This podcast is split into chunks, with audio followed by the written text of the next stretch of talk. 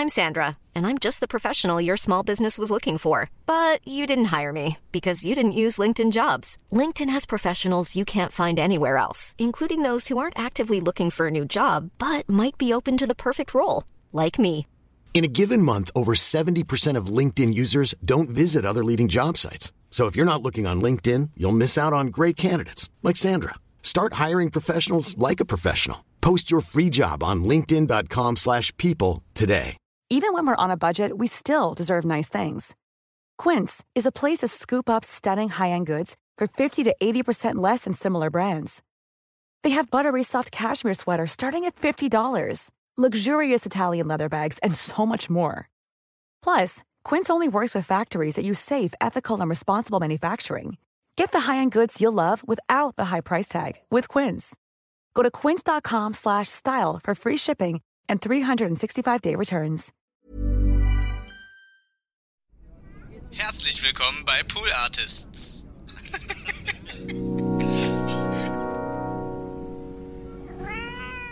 Ich hatte damals schon bei einer dieser extrem exzessiven Partys so einen Moment auf dem DJ-Pult, wo ich gedacht habe, das ist alles total geil, aber ich will das nicht mein Leben lang machen. Also es ist so ein Moment und feiern ist wichtig, aber so, this is not gonna be my life. Ja. Und das weiß ich noch total, diesen Moment. Ähm, also für mich war immer klar, ich will das eine Zeit lang machen und ich will dann aber auch wieder irgendwann was anderes machen. Und ich glaube, ähm, mit Anfang 30, ich, ähm, ich hätte auch immer gedacht, dass es so langsam äh, ausfadet, dieses Ja. Auffliegen. Und ich habe dann wirklich äh, äh, über Nacht eine Nachtlebenallergie bekommen. Also ich habe wirklich gemerkt, so ich hatte keinen Bock mehr. Es war so, ähm, ich stand wirklich im Club, so die, die, die Menge hat gebebt und ich habe gemerkt, ich wäre jetzt gerne im Bett.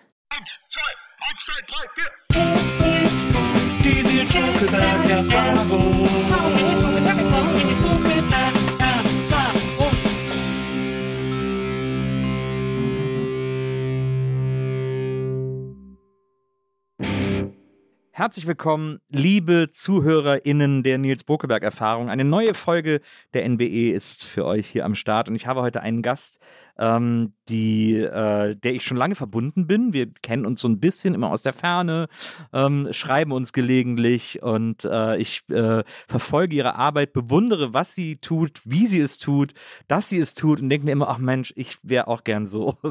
Und äh, deswegen freue ich mich total, dass sie heute hier ist, um ein bisschen von ihrem neuen Buch erzählen, zu erzählen, von ihrer Arbeit äh, und von den Dingen, die sie umtreibt. Herzlich willkommen, Autorin, Köchin, Lebenskünstlerin äh, Sophia Hoffmann.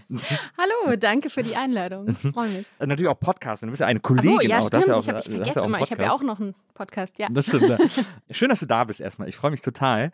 Kurze Erklärung des Podcasts, die Nils Burgeberg erfahren. Wir wollen ja, dass sich unsere Gäste so wohl wie möglich fühlen äh, und fragen immer vor so ein bisschen ab, was wollt ihr an Getränken, an Snacks und so. Wir haben dir äh, vegane Schokolade äh, besorgt. Ich sehe schon, sehr gut. Ähm, Mhm, äh, Getränke sind auch alle da. Und dann äh, stellen wir unseren Gästen immer Bilder hin von großen Inspirationen. äh, und bei dir ist das Rufus Wainwright, haben wir rausgefunden. Ähm, also ja, we- we- weiß ich nicht. Also das ähm, finde ich spannend. Also du hast es sicher online rausgefunden. Ich habe den mal interviewt. Ich habe mal was über ihn geschrieben und also bin ich auf jeden Fall Fan. Ich ähm, also ist sicherlich ein, eine Person, wo ich schon Fan bin. Ja. ja, ja. ja. Ja, Oder auch Fan- mal noch doller Fandom Fan ja- war. Ja, Ja.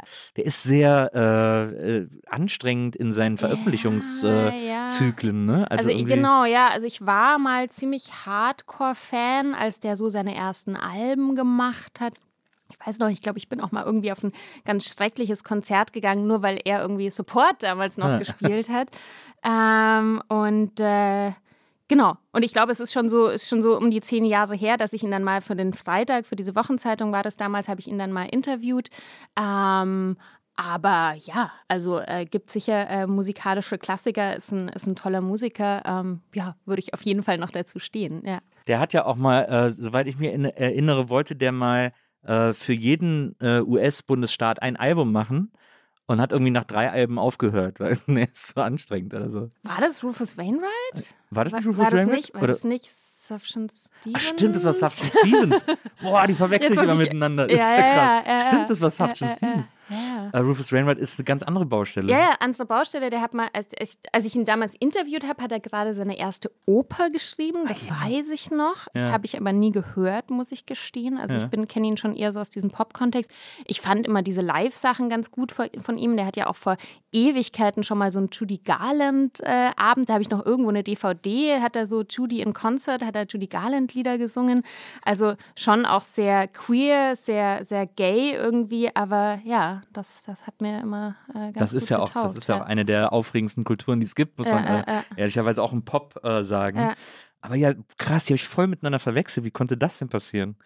Äh, das ist mir sehr ja, jetzt unangenehm. auch so in meinem, in meinem ver vergrabenen äh, Indie-Wissen gerade, aber ja, ich bin mir Ja. ziemlich sicher. Stimmt, ja. das hast du sieben. Ja, absolut. aber du hast, aber absolut ist, recht. ist finde ich, schon auch ein schönes Beispiel dafür, also äh, so, so ambitionierte Pläne einfach anzufangen, ne? zu sagen, so, oh, mach ich jetzt. Ich meine, er lebt ja auch noch, who Ja, knows, ja, Ja, aber ähm, ja, ja. Gut, dass mir das äh, jetzt äh, im weiteren Verlauf dieses Interviews hoffentlich nicht mehr passieren wird, äh, Dinge miteinander zu verwechseln. Ähm, du hast ja, äh, wo wir jetzt gerade schon über Musik geredet haben, das ist natürlich ein schöner Einstieg, weil Mhm. du äh, ja als die, äh, nicht nur als DJ, ich finde DJ immer so ein DJ, als DJ, besser, ja, ja. DJ Find ist ein komisches, ist äh, irgendwie so eine Wort. Wortschöpfung, die, weiß ich nicht, ja, Naja, herkommt. ähm, äh, du hast als DJ, äh, als DJ, meine Güte, äh, äh, sehr erfolgreich gearbeitet. Davor aber bist du, ähm, also bist in München groß geworden, in Mhm. München geboren und aufgewachsen. Du kommst so ein bisschen aus so einem Öko-Haushalt, ne? Hast du immer erzählt. Deine Eltern waren schon so ein bisschen so Ja, ökig. ja, also meine Eltern waren, glaube ich, grundsätzlich recht alternativ und unkonventionell, was einem ja als Kind meistens so gar nicht teilweise auffällt, wenn man dann irgendwie das, was normal und spießig so im Um, wenn man das dann immer so ein bisschen will, was die anderen Kinder Ja. haben. Ähm, aber manche Sachen natürlich auch erst so in Retrospektive kapiert, dass sie da vielleicht auch schon irgendwie VorreiterInnen waren. Aber ähm, genau, also ja, also das gab ja so in den 80ern auch so diese, oder 70, späte 70er, 80er, so diese erste Bioladenbewegung, dann So auch die das immer Möhrchen so, und so. ne? Genau, das war ja alles noch nicht so schick wie heute. Ja. Ähm, genau, und damit bin ich schon, schon auch aufgewachsen, aber auch politisch, ähm, was sicherlich auch so heute äh, zu meinem Engagement beigetragen hat. Ja. Genau. Also Ich so finde- Mutter gegen Atomkraft war meine Ah, ja. Mutter sehr aktiv und so, ja. Also Deine Mutter war auch Lehrerin, ne? Mhm. Also das heißt, die hat dich dann auch mit auf Demos genommen und so, äh, damit du da irgendwie. Äh, Genau, genau. Also meine Mama, ja, also ich habe so die ersten Demo-Erfahrungen habe ich dann so als Kind auch schon Ja. gemacht, ja. Ja, interessant. Kannst du dich noch an die Reformhäuser erinnern? Weil ich weiß, meine Mutter ist auch manchmal, äh, ich komme aus einer Kleinstadt und da ist sie, gab es ein Reformhaus auch und dann ist sie manchmal mir dahin, wenn sie ganz spezielle Sachen wollte, die es nirgendwo anders gab, Mhm, so mhm. Weizenkleie oder sowas. Äh, Ä- Ja, also ich kann mich an einen Bioladen erinnern, den es dann schon so in unserer äh, Ah ja. Nachbarschaft gab. Und das war schon noch so ein bisschen, also im Grunde ist es das, was jetzt so in den letzten zehn Jahren wiedergekommen ist, so diese Unverpacktläden. Ne? Also da waren schon auch noch so die offenen Säcke irgendwie mit dem Getreide und die Mühlen, wo man dann dort irgendwie sein Mehl mahlen lassen konnte. Und wie gesagt, es gab ja einfach noch nicht so diese Bandbreite auch am Biogemüse oder so. Es war alles viel überschaubarer natürlich das Sortiment. Und ich kann mich dann später erinnern, so in den 90ern, als ich dann so als Teenager auch schon äh, äh, Vegetarierin das erste Mal wurde, äh, dann natürlich so die Palette an damals an vegetarischen Produkten ähm, im Vergleich zu heute war natürlich, also so Tartex, so Aufstriche gab es dann so eine Handvoll äh, blankes Tofu oder was, aber das war sehr überschaubar, ja. das ist immer krass, ne? diese Aufstriche, so dieses Tartek und sowas, du meinst, das sah auch immer so ein bisschen aus, wie so, als wäre das irgendwie so Motorschmierfett oder irgendwie sowas. Also die, die grau, Packungsaufmachung. gräulich, so. bräunlich, genau. Ja. Ähm, ja, hat man sich noch nicht so viel Ge- Gedanken gemacht irgendwie über die Vermarktung. Ja. Ja, das stimmt. Und ähm, ja, auf jeden Fall, äh, das ist natürlich in München ist man da ja ganz gut aufgehoben eigentlich, weil es ja, weil das ja eine der, der vielen Städte ist, die sehr in so einen ländlichen Raum integriert sind. Also da gibt es ja im, im sehr nahen, im S-Bahn-Umfeld sozusagen Hm, hm. äh, schon direkt irgendwie Bauernhöfe, äh, wo man alles so sehr frisch bekommen kann und so. Absolut, aber ähm, natürlich, also um jetzt nochmal so auf das vegetarische Thema Ja. zu kommen, also das ist natürlich in Bayern nicht so ein Thema. Ja, ne? Ich habe das, ich war jetzt erst vor ein paar Jahren, war ich mit der Familie meines äh, Partners, haben wir einen Sommerurlaub in Berchtesgadener gemacht und selbst jetzt so im Jahr 2018 oder so, also es war total schwierig, da irgendwas zu kriegen, wo kein Fleisch dran Ja. ist. Aber klar, so im. Bio-Kontext ist Du hast Salat. ja, ich habe dann meistens nur Pommes und manchmal war der Krautsalat ohne. Äh, ich habe dann selber gegessen. Also mittlerweile gucke ich immer, dass ich irgendwo Urlaub mache, wo, wo es auch vielleicht eine Küche gibt, wo ich dann selber was kochen kann. Ja. Ja, das, das ist ganz interessant, dass, dass äh, die Art, wie Fleisch so äh, von so einem kulturellen Erbe. Also es gab ja auch in, weiß ich nicht, in Zeiten, in denen es den Leuten auch finanziell oder so nicht so gut ging, gab es halt einmal in der Woche Fleisch, mhm. so der, der berühmte Sonntagsbraten sozusagen.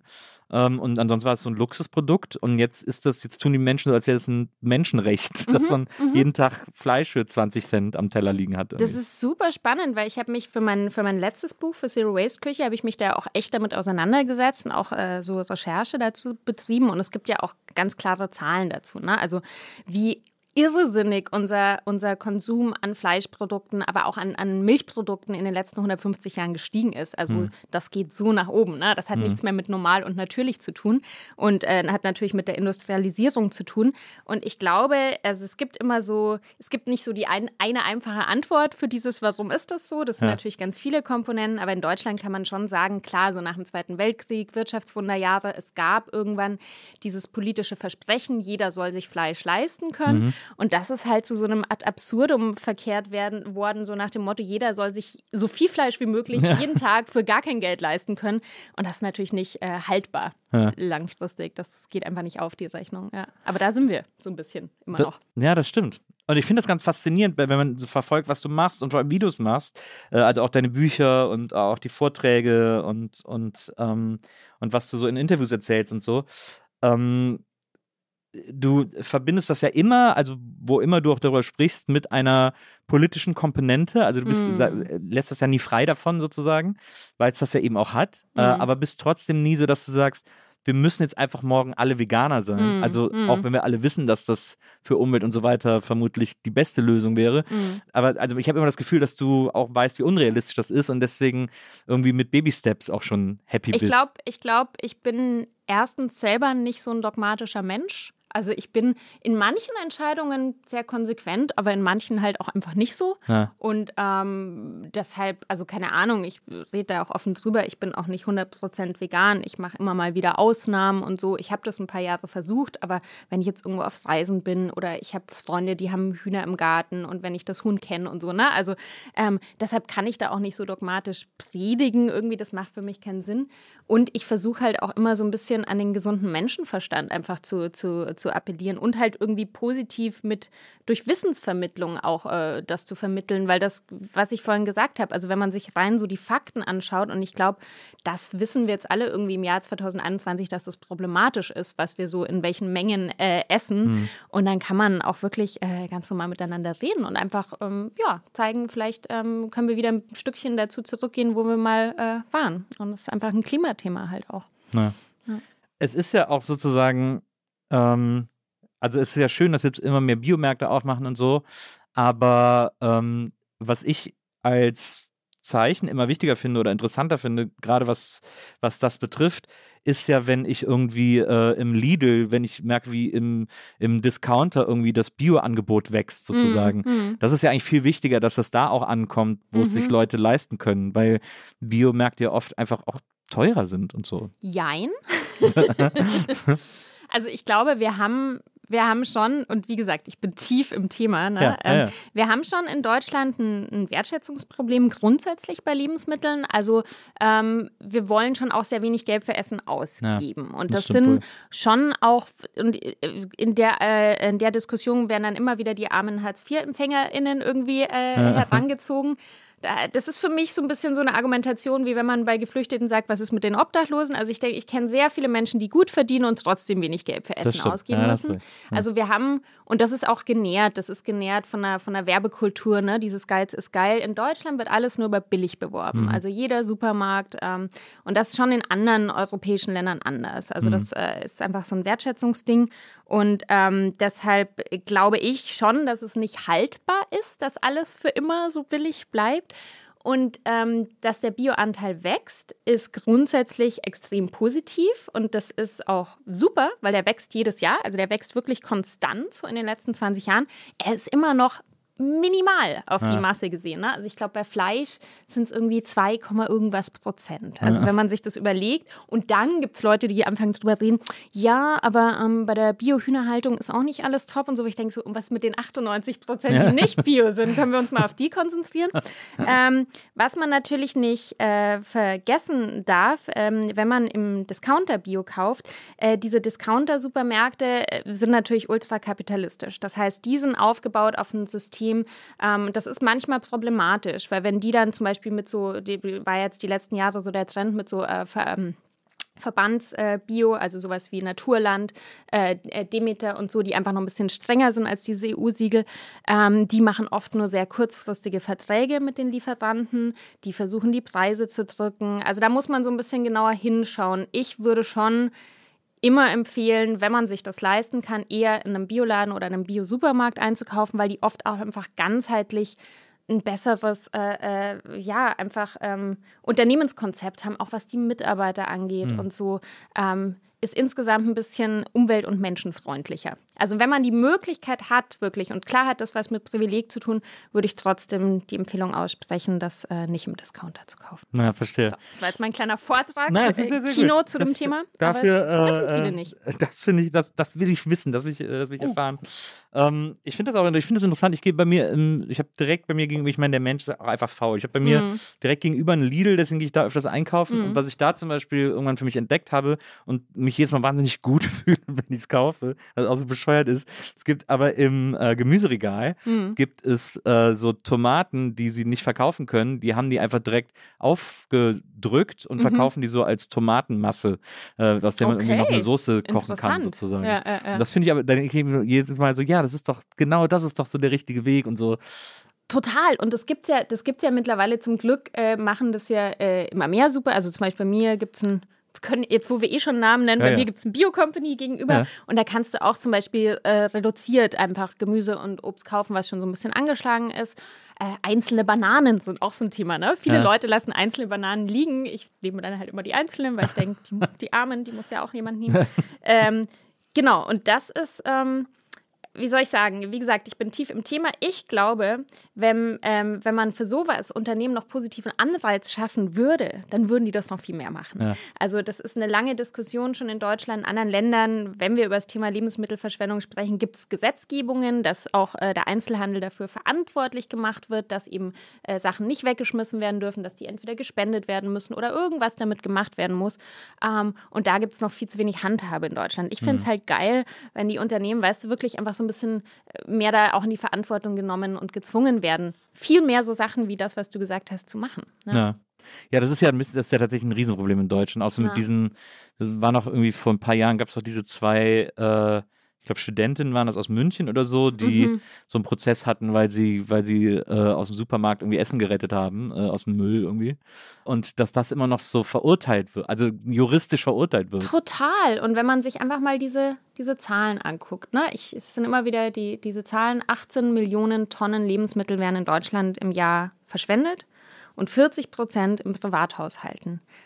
Dann kannst du mir nicht erzählen, dass Essen teuer genug ist. Also Na. das ist ein Luxusproblem. Das muss man sich schon leisten können, so viel Essen. Und ich glaube, es gibt auch so einen Durchschnittswert, das sind um die 250 oder 260 Euro im Jahr, die so der Durchschnittsmensch an Lebensmitteln wegschmeißt. Wegschmeißt, Kann man ja. auch was anderes damit machen. Das ne? stimmt. Ja, das stimmt. Ähm, ja. Da, da, äh, ich zähle wahrscheinlich jemand, zu, zu jemandem, der diese 40 Prozent regelmäßig hochtreibt, äh, weil ich regelmäßig meinen Kühlschrank ausräume und da merke, dass ich irgendwie, äh, äh, wenn ich das mal mache, alle paar Monate, ein Drittel des Zeugs einfach wegschmeiße, weil es irgendwie alles schon um ist und nicht mehr genießbar. Äh, oder äh, das ist wahrscheinlich, oder das ist etwas, was ich weiß, wo du immer auch so ein bisschen gegenarbeitest. Aber ich bin jemand, der äh, extrem äh, Mindesthaltbarkeitsdatums hörig ist. weil- Weißt aber schon, dass das Quatsch ist. ja, oder? ich weiß, dass Quatsch ist, aber ich habe so eine super krass irrationale Angst vor Schimmel. Ja. Ähm, Aber woher kommt das? War das bei euch zu Hause so, hab- dass da Sachen immer gleich weggeworfen Nee, wurden? Weil das nee. kenne ich von vielen, dass da einfach die Mama war so, ah, MHD abgelaufen, zack, weg damit Ja. irgendwie, dass man das Nee, so... meine Mutter war da gar nicht so. Die hat Ja. eigentlich gesagt, ach komm, das ist noch gut und so. Die hat Ja, das schon, ja, war da schon ja, sehr realistisch. Aber ich habe irgendwie, ich habe irgendwann, und ich weiß nicht wann und warum, eine ultra krasse Angst vor Schimmel entwickelt. Okay. Und lustigerweise, das geht sogar so weit, dass ich keine Pilze esse, weil Schimmel auch Pilze sind. und ich das alles in Okay, Verbindung wow. miteinander bringe. Und dann bei Pilzen denke ich, würde Schimmel essen. So. Also ich sage es jetzt nochmal für den Informationswert. Ähm, das Mindesthaltbarkeitsdatum wurde 1981 eingeführt in Deutschland von Industrieverbänden. Das hat nichts mit irgendwie einem Verzehrdatum zu tun. Verzehrdatum gibt es nur für leicht verderbliche Lebensmittel wie Fleisch und Fisch. Und eigentlich ist das MHD eher so eine Qualitätsabsicherung für die Hersteller. Also das bedeutet nur, dass die Konsistenz, der Geschmack und die Farbe so sind wie am Tag, äh, wenn es die Herstellung verlässt. Ja. Und alles, was danach ist, also wie gesagt, es sowieso natürlich, weißt du, gibt es Lebensmittel, für die das sowieso totaler Quatsch ist, Ja. wie jetzt irgendwie Salz, Ja, ja. Mineralwasser, Essig oder so, ja. Und ich kenne wirklich diese Stories, hat mir auch mal ein Bekannter erzählt, der für einen Lebensmittelhersteller arbeitet. Da ging es dann, die haben irgendwie einen, Essig ins Sortiment genommen, ging es dann um die, haben den produzieren lassen von der Firma und die haben dann wirklich gesagt, ja, was sollen wir denn draufdrucken? Ähm, sollen wir draufdrucken, ein Jahr haltbar oder zwei Jahre haltbar? Also nur so fürs Verständnis, ne? Essig ist zum Beispiel auch ewig haltbar. Und so wird da halt einfach so ein bisschen rumgespielt damit, damit man mehr Lebensmittel verkauft. ja. Ja, da bin ich ein ganz klares Opfer von. Äh, ich versuche aber äh, mittlerweile es so zu umgehen, dass ich so äh, größtenteils einkaufe, dass ich Ja. das alles noch innerhalb des MAD-Zeitraums schaffe. Das, ist, dann ist es ja auch okay. Das ist sowieso, das ist auch immer mein Tipp Nummer eins, einfach weniger einkaufen. Ja. Ja, das ist, das ist, das ist ja auch die Hm. Psychologie des Ein einkaufen gehen. Ja, das ist auch die Psychologie des Einkaufens. Da gibt es ja auch so viele Studien drüber, wie Supermärkte mittlerweile gestaltet sind, dass Einkaufswägen extra so groß sind, damit man beim Einkaufen will, dass der voll wird und so. Das ist ja, deswegen kaufen wir immer alle so viel. Und, und da versuche ich immer so ein bisschen zu, zu sensibilisieren, auch das immer wieder so, so gebetsmühlenartig zu wiederholen. Wir müssen uns bewusst machen, wie derbe wir unter diesem Einfluss dieser Werbeindustrie und dieser, auch dieser Psychologien stecken. Ne? Ja. Und immer wenn Leute dann sagen, also gerade so beim Thema Fleischessen, ich lasse mir doch nicht vorschreiben, was ich essen soll, du lässt dir jeden Tag vorschreiben, was du essen sollst. Wir sind alle komplett damit irgendwie sozialisiert und manipuliert. Und wenn man das mal so ein bisschen durchschaut, dann checkt man das erst. Ne? Also, Ja. ja. Ich äh, folge auf Instagram mehreren Essensaccounts von so äh, amerikanischen Restaurants, so. Street Food oder so. Ähm, und was ich jedes Mal so krass finde, ich sitze da, ich muss gestehen, manchmal äh, kriege ich auch ein bisschen Hunger von, aber, äh, aber die meiste Zeit äh, herrscht in mir einfach so ein Faszinosum, weil ich finde, in der, in dieser amerikanischen Essenskultur der Gesellschaft, da hat man so richtig, da hat man das Gefühl, ich kann das gar nicht so richtig beschreiben, aber es ist, es ist kein Hass auf Essen, aber die Portion, alles ist so groß, dass das niemals jemand alleine essen kann. Also da wird einfach, da ist, da, man will, man will Essen verschwenden. Essen muss verschwenderisch gelebt werden, sozusagen. Das ist ja auch so ein super weirdes Extrem, das da so ums Essen entstanden ist, oder? Total, das ist total komisch. Ich habe ja ähm, 2018 war ich in New York eingeladen, dort zu kochen. Das war ein ganz, ganz tolles Erlebnis in der James Beard Foundation. Das ist echt, ähm, ja, das ist so ein bisschen James Beard Award ist hier so wie ein Michelin-Stern oder Ja. so. Also so ähm, sehr prestigeträchtig und das war ein äh, Dinner am Internationalen Frauentag, wo wir insgesamt äh, sechs Köchinnen ein Sechs-Gänge-Menü gekocht haben. Und, ähm, und es war jetzt schon eher so gehobene Küche, ne? Also und jeder hat sich einen Gang überlegt und es wurde davor abgestimmt. Und trotzdem waren einige von diesen Portionen, also es musst dir überlegen, sechs Gänge-Menü. Bei uns, wenn du in ein Fine Dining Restaurant gehst, dann kriegst du halt so kleine Häppchen Ja. und äh, dann bist du auch satt nach sechs Gängen. Ja. Und das waren teilweise so echt fette Portionen, wo ich echt erstaunt war. Und aber das scheint irgendwie Standard zu sein. Ähm, ja, kommt wahrscheinlich auch aus so einer, ja, aus so, so, so einem Umkehrschluss aus so einer, aus so einer Notzeit Aus so einer Mangel, irgendwie, ja, ne? Dass man denkt so, noch einen, noch einen nachliegen irgendwie, aber ja. Ja, das finde ich immer wahnsinnig schräg, wenn ich das sehe. Dieses, diese Überportionen und so. Ich habe ich hab einen äh, Laden jetzt neu entdeckt in Las Vegas, der äh, macht Eis, so drei, vier Kugeln Eis, Ja. in eine riesige Zuckerwatte. ähm, und da noch Streusel drauf und dann wird das so zugebunden und in der Mitte durch dann gibt's, hat man einen Zuckerwatte-Eis-Burrito. Was zur Hölle. Das ist so mega krass, finde ich. Ähm, Aber, aber gut, es führt ja auch teilweise oder es führt ja auch oft bei vielen Menschen schon auch zu einem ungesunden Essverhalten in dem Sinne, dass es auch viele Menschen gibt, die zum Beispiel gar kein Sättigungsgefühl mehr haben. Mhm. Ne? Also die dann teilweise auch so große Portionen essen ähm, und das einfach verlernen, ähm, wann, wann man satt ist. Und ähm, das ist natürlich äh, auch nicht so gut. Naja. Was ich, was ich so interessant finde, wenn ich, wenn ich mir deine äh, Insta-Stories auch immer angucke und, und was du auf Instagram äh, machst und so, wo ich dich ja auch immer äh, verfolge, ist äh, dieser, mh, extrem wertschätzende und extrem neugierige Umgang mit Essen, also mit mhm. Rohstoffen alleine schon, mhm. wie du, wie du dich über eine rote Beeteknolle irgendwie fünf Slides lang freuen kannst und so. Das finde, das ist ja total rar, dass das jemand so zelebriert. Mhm. mhm. Ähm, das, musst du dir das an gewöhnen, anlernen, antrainieren, die einzelnen hm. Zutaten, weil ich, hm. wir sagen ja heutzutage, dass wir alle gar nicht mehr so richtig gut schmecken können, weil mhm. wir irgendwie jedes Essen mit zwölf Gemüsen, äh, mit zwölf Gewürzen irgendwie sowieso seines Urgeschmacks berauben ja, und, äh, und äh, alles so würzen, bis es den Geschmack hat, den wir wollen. Äh, ist das etwas, was du erst lernen musstest, so den, zum Geschmack zurückzufinden quasi? Würde ich, würde ich schon behaupten, dass, dass ich dafür irgendwie äh, mich sensibilisiert habe. Einerseits wahrscheinlich durch die wirklich durch die Entscheidung auch äh, Kochen zu einem Beruf zu machen und mich dadurch einfach stärker mit den Zutaten auseinanderzusetzen. Ja. Aber natürlich auch so Dinge, die, die ich auch mal gerne äh, jedem Menschen raten würde, wie mal irgendwie sich einen Bauernhof anschauen, sich, also ne, auch zu gucken mal, wo die Lebensmittel herkommen. Ich habe mal einen Sommer, habe ich mal mit einer Freundin so, so ein Ackerteil äh, selber beackert und das macht einfach so einen krassen Unterschied, wenn man, du, da fährt man einmal die Woche hin, also das ist jetzt nicht super aufwendig und ja. erntet da so ein bisschen und das macht so einen Unterschied, wenn du, wenn du das selber irgendwie aus der Erde ziehst oder ich, ich meine, man kann ja klein anfangen, irgendwie die Tomatenpflanze auf dem Balkon oder so, das kennt man ja, also die schmeckt ja einfach 10.000 Mal besser, als wenn man die irgendwo kauft. Ähm, ich glaube, genau, also ich glaube, bei mir war es wirklich diese sehr äh, wesentlich stärkere Auseinandersetzung mit dem, wie wird es gemacht, was ist da auch für eine, für eine Energie und auch für ein Wissen von Menschen irgendwie notwendig.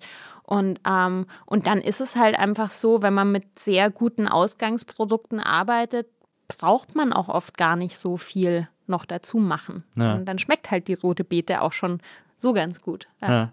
Ja, das ist auch ein, ein Gemüse, das ich die letzten Jahre extrem äh, wertschätzen gelernt habe. Mhm. habe ich früher, konntest du mich damit jagen? Ich auch. Bis 30 habe ich mich nicht für die rote Beete interessiert. Naja, genau. Und jetzt bei mir ist es seit fünf, sechs Jahren. Also meine Mutter hat mir mal so einen rote Beete Carpaccio gemacht. Ja. Äh, und äh, seit fünf, sechs Jahren könnte ich mich da reinknien. Ich finde ja. das so lecker. Ja. Und es gibt ja, das ist ja wirklich ein äh, Deal- or No-Deal-Gemüse. Also die eine Hälfte der Menschheit oh, sagt irgendwie, das schmeckt ja wie Erde, kann ich auch Boden ablecken irgendwie. Äh, äh, und für die anderen ist das einfach extrem lecker. Total. Und ich habe, ähm, ich, ich, ich sage immer gerne, ich musste erst nach Australien fahren, um die rote Beete äh, wertschätzen zu lernen. Ich war mit 30, habe ich mit meinem damaligen Freund, haben wir so ein Work-and-Travel-Abenteuer gemacht ja. und es war total chaotisch. Wir sind nach fünf Monaten zurückgefahren. Egal.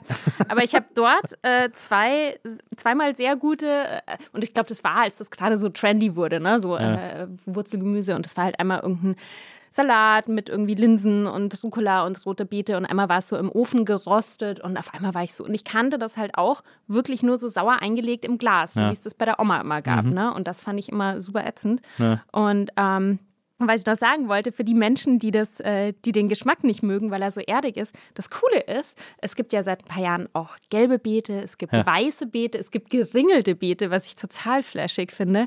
Und die haben nicht so diesen starken, erdigen Geschmack. Also ich würde zum Beispiel äh, den Menschen, die rote Beete nicht mögen, immer noch die gelben Beete empfehlen. Die schmecken so ein bisschen milder.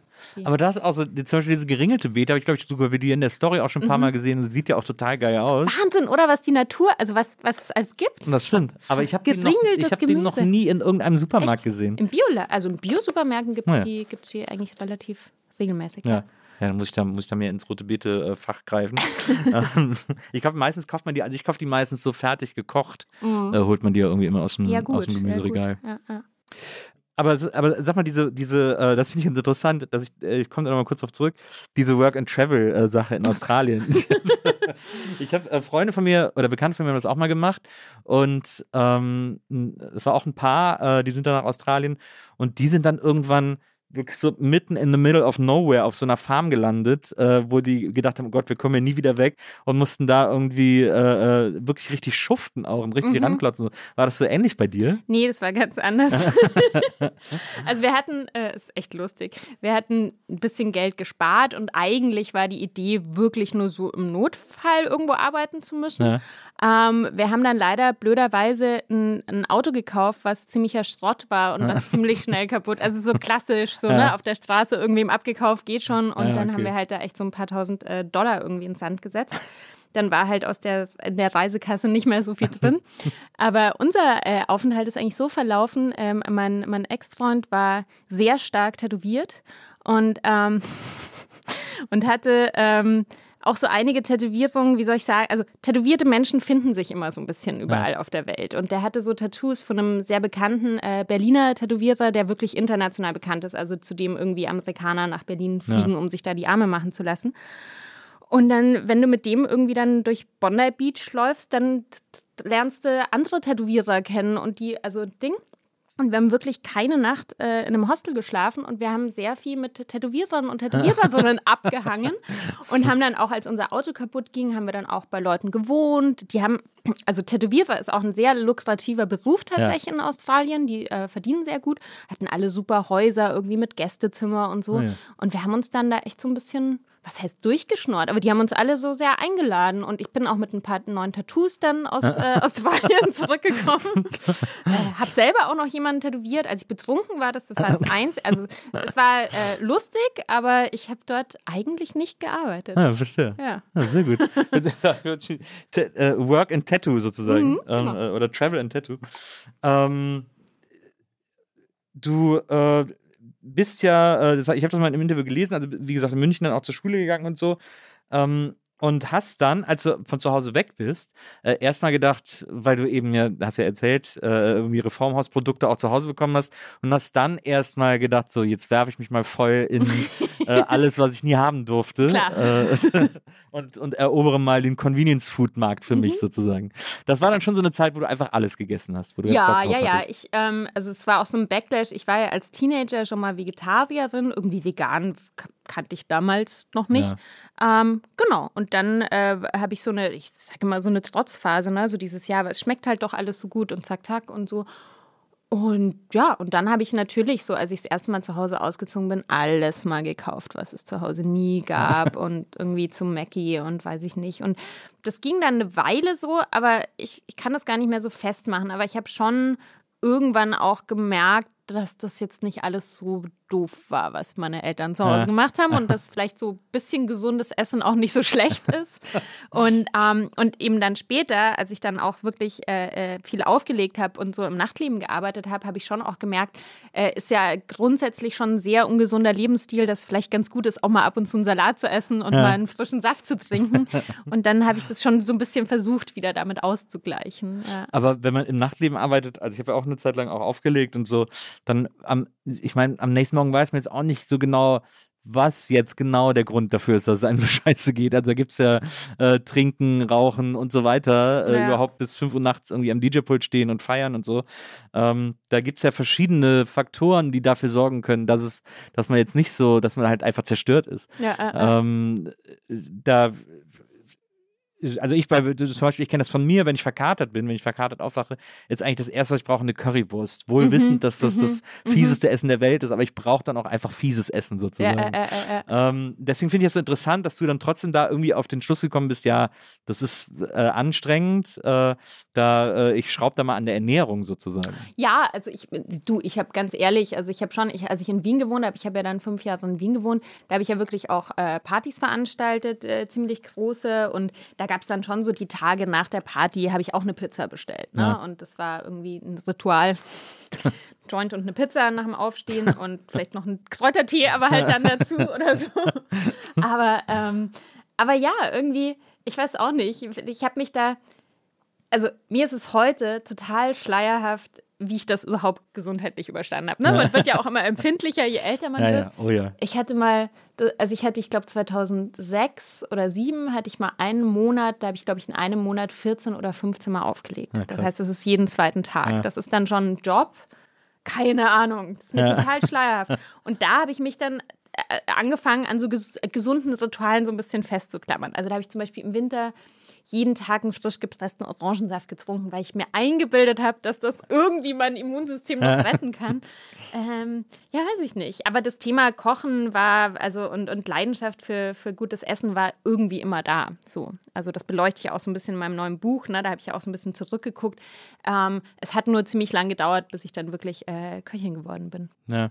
Also, aber was, wie ist denn dann, wie ist so ein Entscheidungs- oder so ein Findungsprozess, äh, Köchin zu werden? Also, mhm. ähm, wenn man, äh, wie gesagt, du hast sehr viel aufgelegt, aber du hast ja auch sehr erfolgreich aufgelegt. Das war Mhm. jetzt kein, kein so ein äh, Hobby oder so, sondern ähm, Semi-professionell, würde ich sagen. Ja, ja, also wir aber- hatten schon auch mal Booker, aber es war jetzt nicht, also wir waren jetzt nicht reich oder so. ja, ja. aber hast du ja auf jeden Fall ein gutes, ein gutes ja, Einkommen mit ja, generiert. Ja, es ging schon. Ähm, und ähm, es war ja tatsächlich, wart ja auch sehr bekannt. Du hast ja auch in, in, äh, in München zum Beispiel in Atomic Café gespielt, also so eine Legende von Laden oder im Pimpernel habe ich gelesen. Mhm. Äh, übrigens ein, eine, eine Bar in München, wo ich äh, in der Zeit, wo ich in München gelebt habe, immer nur morgens um vier gelandet bin äh, oder um fünf, um am Tresen einen Teller Schinkennudeln zu essen. Ich, Wirklich? Ja, Das da gab's da, oder was? bevor die so ein cooler Club waren, war das so, okay. da haben sich morgens nur so die Zuhälter getroffen Ja, ja, ja, äh, äh, ja, ja, und, die, und die Menschen Dann aus dem kennst du wahrscheinlich Gewerbe. das Lams auch in München. Genau, ja, na klar, ja, stimmt. Da gab es immer die Tiefkühlpizza für, weiß ich nicht, 20 Euro oder da- so, die da man sich ich- dann noch. Im Lams habe ich, glaube ich, immer äh. Kässpätzle gegessen. Ah ja, ja. Also, Also für die Leute, die, die das nicht kennen, ist halt so, ein, ne, ist so, ein, so eine ganz auch sehr zwielichtige Kneipe Ja. in München, die halt früher auch irgendwie immer offen hatte. Na so, genau. wo Alles noch zu hatte früher Genau. irgendwann. Ja. Ja, und im Pimpernel, das war, das, also diese Abende werde ich nicht vergessen, wenn ich wirklich äh, ein schäbiger kleiner Laden mit versiffter Theke. Winzig, aber total. vollgestopft mit Menschen. Ja. Dann, äh, ja. Und dann, und alle irgendwie, alle sind besoffen, die ganzen Nachtschwärmer und ich sitze zwischen denen und, und mampfe irgendwie so Schinkennudeln am Tresen. Äh, das war schon wahnsinnig se seltsam da, aber ich fand es irgendwie total gut. Ja. Ähm, aber ja, also du hast, äh, ihr habt ja in, äh, du hast ja mit, mit deiner Freundin Nina zusammen Mhm. aufgelegt ähm, und ihr habt ja wirklich auch auf gr größeren Events gespielt, Mhm. äh, habt in, wie gesagt, in, in wichtigeren Läden äh, aufgelegt und so. Und dann, wie, wie, es gibt ja viele, die das dann einfach ihr Leben lang machen. Die bleiben dann Mhm. darauf hängen und denken, oh, das ist geil, das ist jetzt mein Leben, äh, jedes Wochenende Party, why not? Irgendwie. Und es ist ja auch völlig legitim. Total. Ähm, aber bei dir ist das, ist das ja dann so total umgeschwenkt. Wie kann, wie kommt sowas, wie passiert sowas, frage ich mich. Also ich glaube, ich war schon so mit Anfang 30 sehr so irgendwie auf der Suche. Und ich kann mich erinnern, und das war ein paar Jahre früher, als ich noch in Wien gelebt habe, wir haben mit, mit einer anderen Freundin, mit der Babsi, ähm, haben wir in Wien wirklich zwei Jahre sehr legendäre Partys gemacht. Die hießen Let's Talk More Rock und das war wirklich die, war, die wurden immer, die, die, haben, die wurden immer größer. Also wir haben so alle paar Monate den Club wechseln müssen, weil die Partys immer größer wurden. Und was weiß ich, wir haben dann zum Beispiel damals das erste Mal irgendwie Bonaparte nach Wien geholt Ja. oder so. Ne? Die haben dann irgendwie in meinem Wohnzimmer gestellt. Also es war ähm, und ähm, und ich hatte damals schon bei einer dieser extrem exzessiven Partys so einen Moment auf dem DJ-Pult, wo ich gedacht habe, das ist alles total geil, aber ich will das nicht mein Leben lang machen. Also es ist so ein Moment und feiern ist wichtig, aber so, this is not gonna be my life. Ja. Und das weiß ich noch total, diesen Moment. Ähm, also für mich war immer klar, ich will das eine Zeit lang machen und ich will dann aber auch wieder irgendwann was anderes machen. Und ich glaube, ähm, mit Anfang 30, ich, ähm, ich hätte auch immer gedacht, dass es so langsam äh, ausfadet, dieses Ja. Aufliegen. Und ich habe dann wirklich äh, äh, über Nacht eine Nachtlebenallergie bekommen. Also ich habe wirklich gemerkt, so ich hatte keinen Bock mehr. Es war so, ähm, ich stand wirklich im Club, so die, die, die Menge hat gebebt und ich habe gemerkt, ich wäre jetzt gerne im Bett. Ich habe ich hab genug gehabt. Ich habe genug Partys selber veranstaltet. Ich habe irgendwie, ich war auf genug Partys und das war, das war so ein immer stärker werdendes Gefühl. Und gleichzeitig hat, hatte das mit dem Kochen so eine Dynamik angenommen. Ich habe 2011, das ist jetzt zehn Jahre her, ähm, äh, ähm, einen Blog angefangen, weil ich so auf der Suche war und dann hat eine Bekannte von mir, äh, Katja Henschel hier aus Berlin, auch eine ganz tolle Fotografin, hat damals gesagt, mach doch einen Blog. Ja. Und ich war so, Blog war so, ich kannte nur so Street-Style-Blogs, gab es damals irgendwie, ich hatte so null. Und dann fing das so ein bisschen an, dass Menschen auch irgendwie Essen im Internet gepostet haben. Und dann habe ich so ein bisschen so als Selbstexperiment, Findung, Therapie irgendwie diesen Blog gestartet. Und sehr schnell war dann Essen irgendwie auch ein Teil davon. Also diese Liebe zum Kochen und Essen war immer da. Und ich muss ja auch dazu sagen, es kam ja nicht total von irgendwo, sondern ich habe äh, mit 17 meinen ersten Gastrojob gehabt. Ich habe immer wieder Jobs in dem Bereich Aber gehabt. bei Wienerwald. Ne? Ähm, das war bei einem Pizzaservice in Ah ja. München. Sehr ranzigen Pizzaservice als Pizzabäckerin, aber gut. Ähm, und genau, und dann ha- habe ich eben das, glaube ich, so ein bisschen wiedergefunden, was ich habe als Kind Restaurant gespielt. Ich fand das immer toll. Ja. Ich wollte mal Konditorin werden und so. Und ich habe das jetzt auch für mein Buch so ein bisschen beleuchtet. Und ich glaube wirklich, mir haben einfach, also ich habe das mit Anfang 20, habe ich das nicht als, als Karriereperspektive gesehen. Mir haben die Vorbilder gefehlt. Ich glaube, wenn es damals sowas wie einen weiblichen Jamie Oliver gegeben hätte, wo ich gesagt hätte, wow, das ist voll cool, ich will da eine Ausbildung machen oder so. Und ich auch vielleicht gewusst hätte, dass das jetzt, klar ist diese Ausbildung natürlich auch sehr äh, ähm, äh, ja, wie soll man sagen, äh, man ist sich sehr bewusst, dass da sehr viel Sexismus gibt, dass da, mhm. also ich glaube, vielleicht auch so eine unterbewusste Entscheidung, das nicht machen zu wollen. Ich glaube, wenn das so ein bisschen die Voraussetzungen anders gewesen wären, hätte ich vielleicht auch schon früher diesen Bereich gefunden. Und dann kam das eben zusammen mit dieser Nachtliebenallergie. es war echt, war echt hart, weil das auch, ich glaube, für Nina ähm, auch schwer zu verstehen war, weil es war echt so ein bisschen wie Schluss machen. Wir waren halt auch echt ein gutes Team. Wir waren extrem eingespielt, ne? Wir haben uns blind verstanden. Die hat ja auch noch äh, ähm, alleine ein bisschen weitergemacht und die, so. Die, genau, also die legt auch immer noch auf, weil ich glaube, für sie ist das einfach so, die ist halt Musikerin, die wird immer irgendwie auflegen. Ähm, und für mich war das vorbei. Ich musste dann ein Häkchen dahinter machen und ich kann mich noch erinnern, wegen Pimpernel. damals, wir haben das letzte Mal, das letzte Mal im Pimpernel aufgelegt und dann hat, äh, waren da so Bekannte aus München und der Chef vom Pimpernel und der Booker und die haben alle so gesagt, na ja, jetzt schauen wir mal und in einem halben Jahr und so. Und es war wirklich das letzte Mal. Und Ach, ich habe äh, 2013 das letzte Mal mit Nina aufgelegt und ähm, ja, und, und nicht zurückgeblickt und dann mich schon auch sehr bewusst äh, ähm, dann auch äh, aufs Kochen konzentriert und also das ist nicht alles von selber passiert, sondern ich habe dann halt auch wirklich äh, witzigerweise hat Nina ja dann ein veganes Restaurant ja. eröffnet in Berlin. Ähm, ja, also so viel dazu, ähm, wo ich dann auch gearbeitet habe und, äh, und habe dann halt sehr bewusst wirklich wieder in Gastrojobs gearbeitet, äh, Praktika gemacht, Weiterbildung gemacht, ähm, sozusagen alternativen Ausbildungsweg mhm. gewählt. Also Ausbildung stand dann irgendwie nicht mehr zur Debatte, weil, ähm, wie gesagt, ich war dann schon irgendwie vegetarisch äh, slash vegan, ähm, hatte auch mit Anfang 30 keinen Bock mehr eine Ausbildung naja. zu machen und genau, habe mir das so autodidaktisch beigebracht, ja.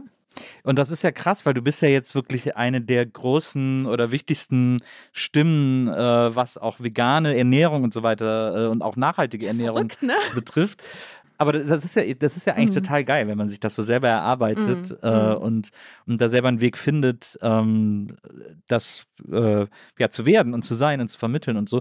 Aber es ist natürlich, ich meine, dadurch, dass du eine der ersten warst, die das mhm. so groß Klar. gemacht hat äh, äh, und, und auch dafür stehst, ist natürlich, was, was damit einherkommt, ist, dass du jetzt natürlich auch immer die deutschlandweite Erklärerin für Veganismus sein muss. Du hast irgendwann mal erzählt, du bist zu so müde, immer diese, dieses Veganer-Bashing dir anzuhören und so.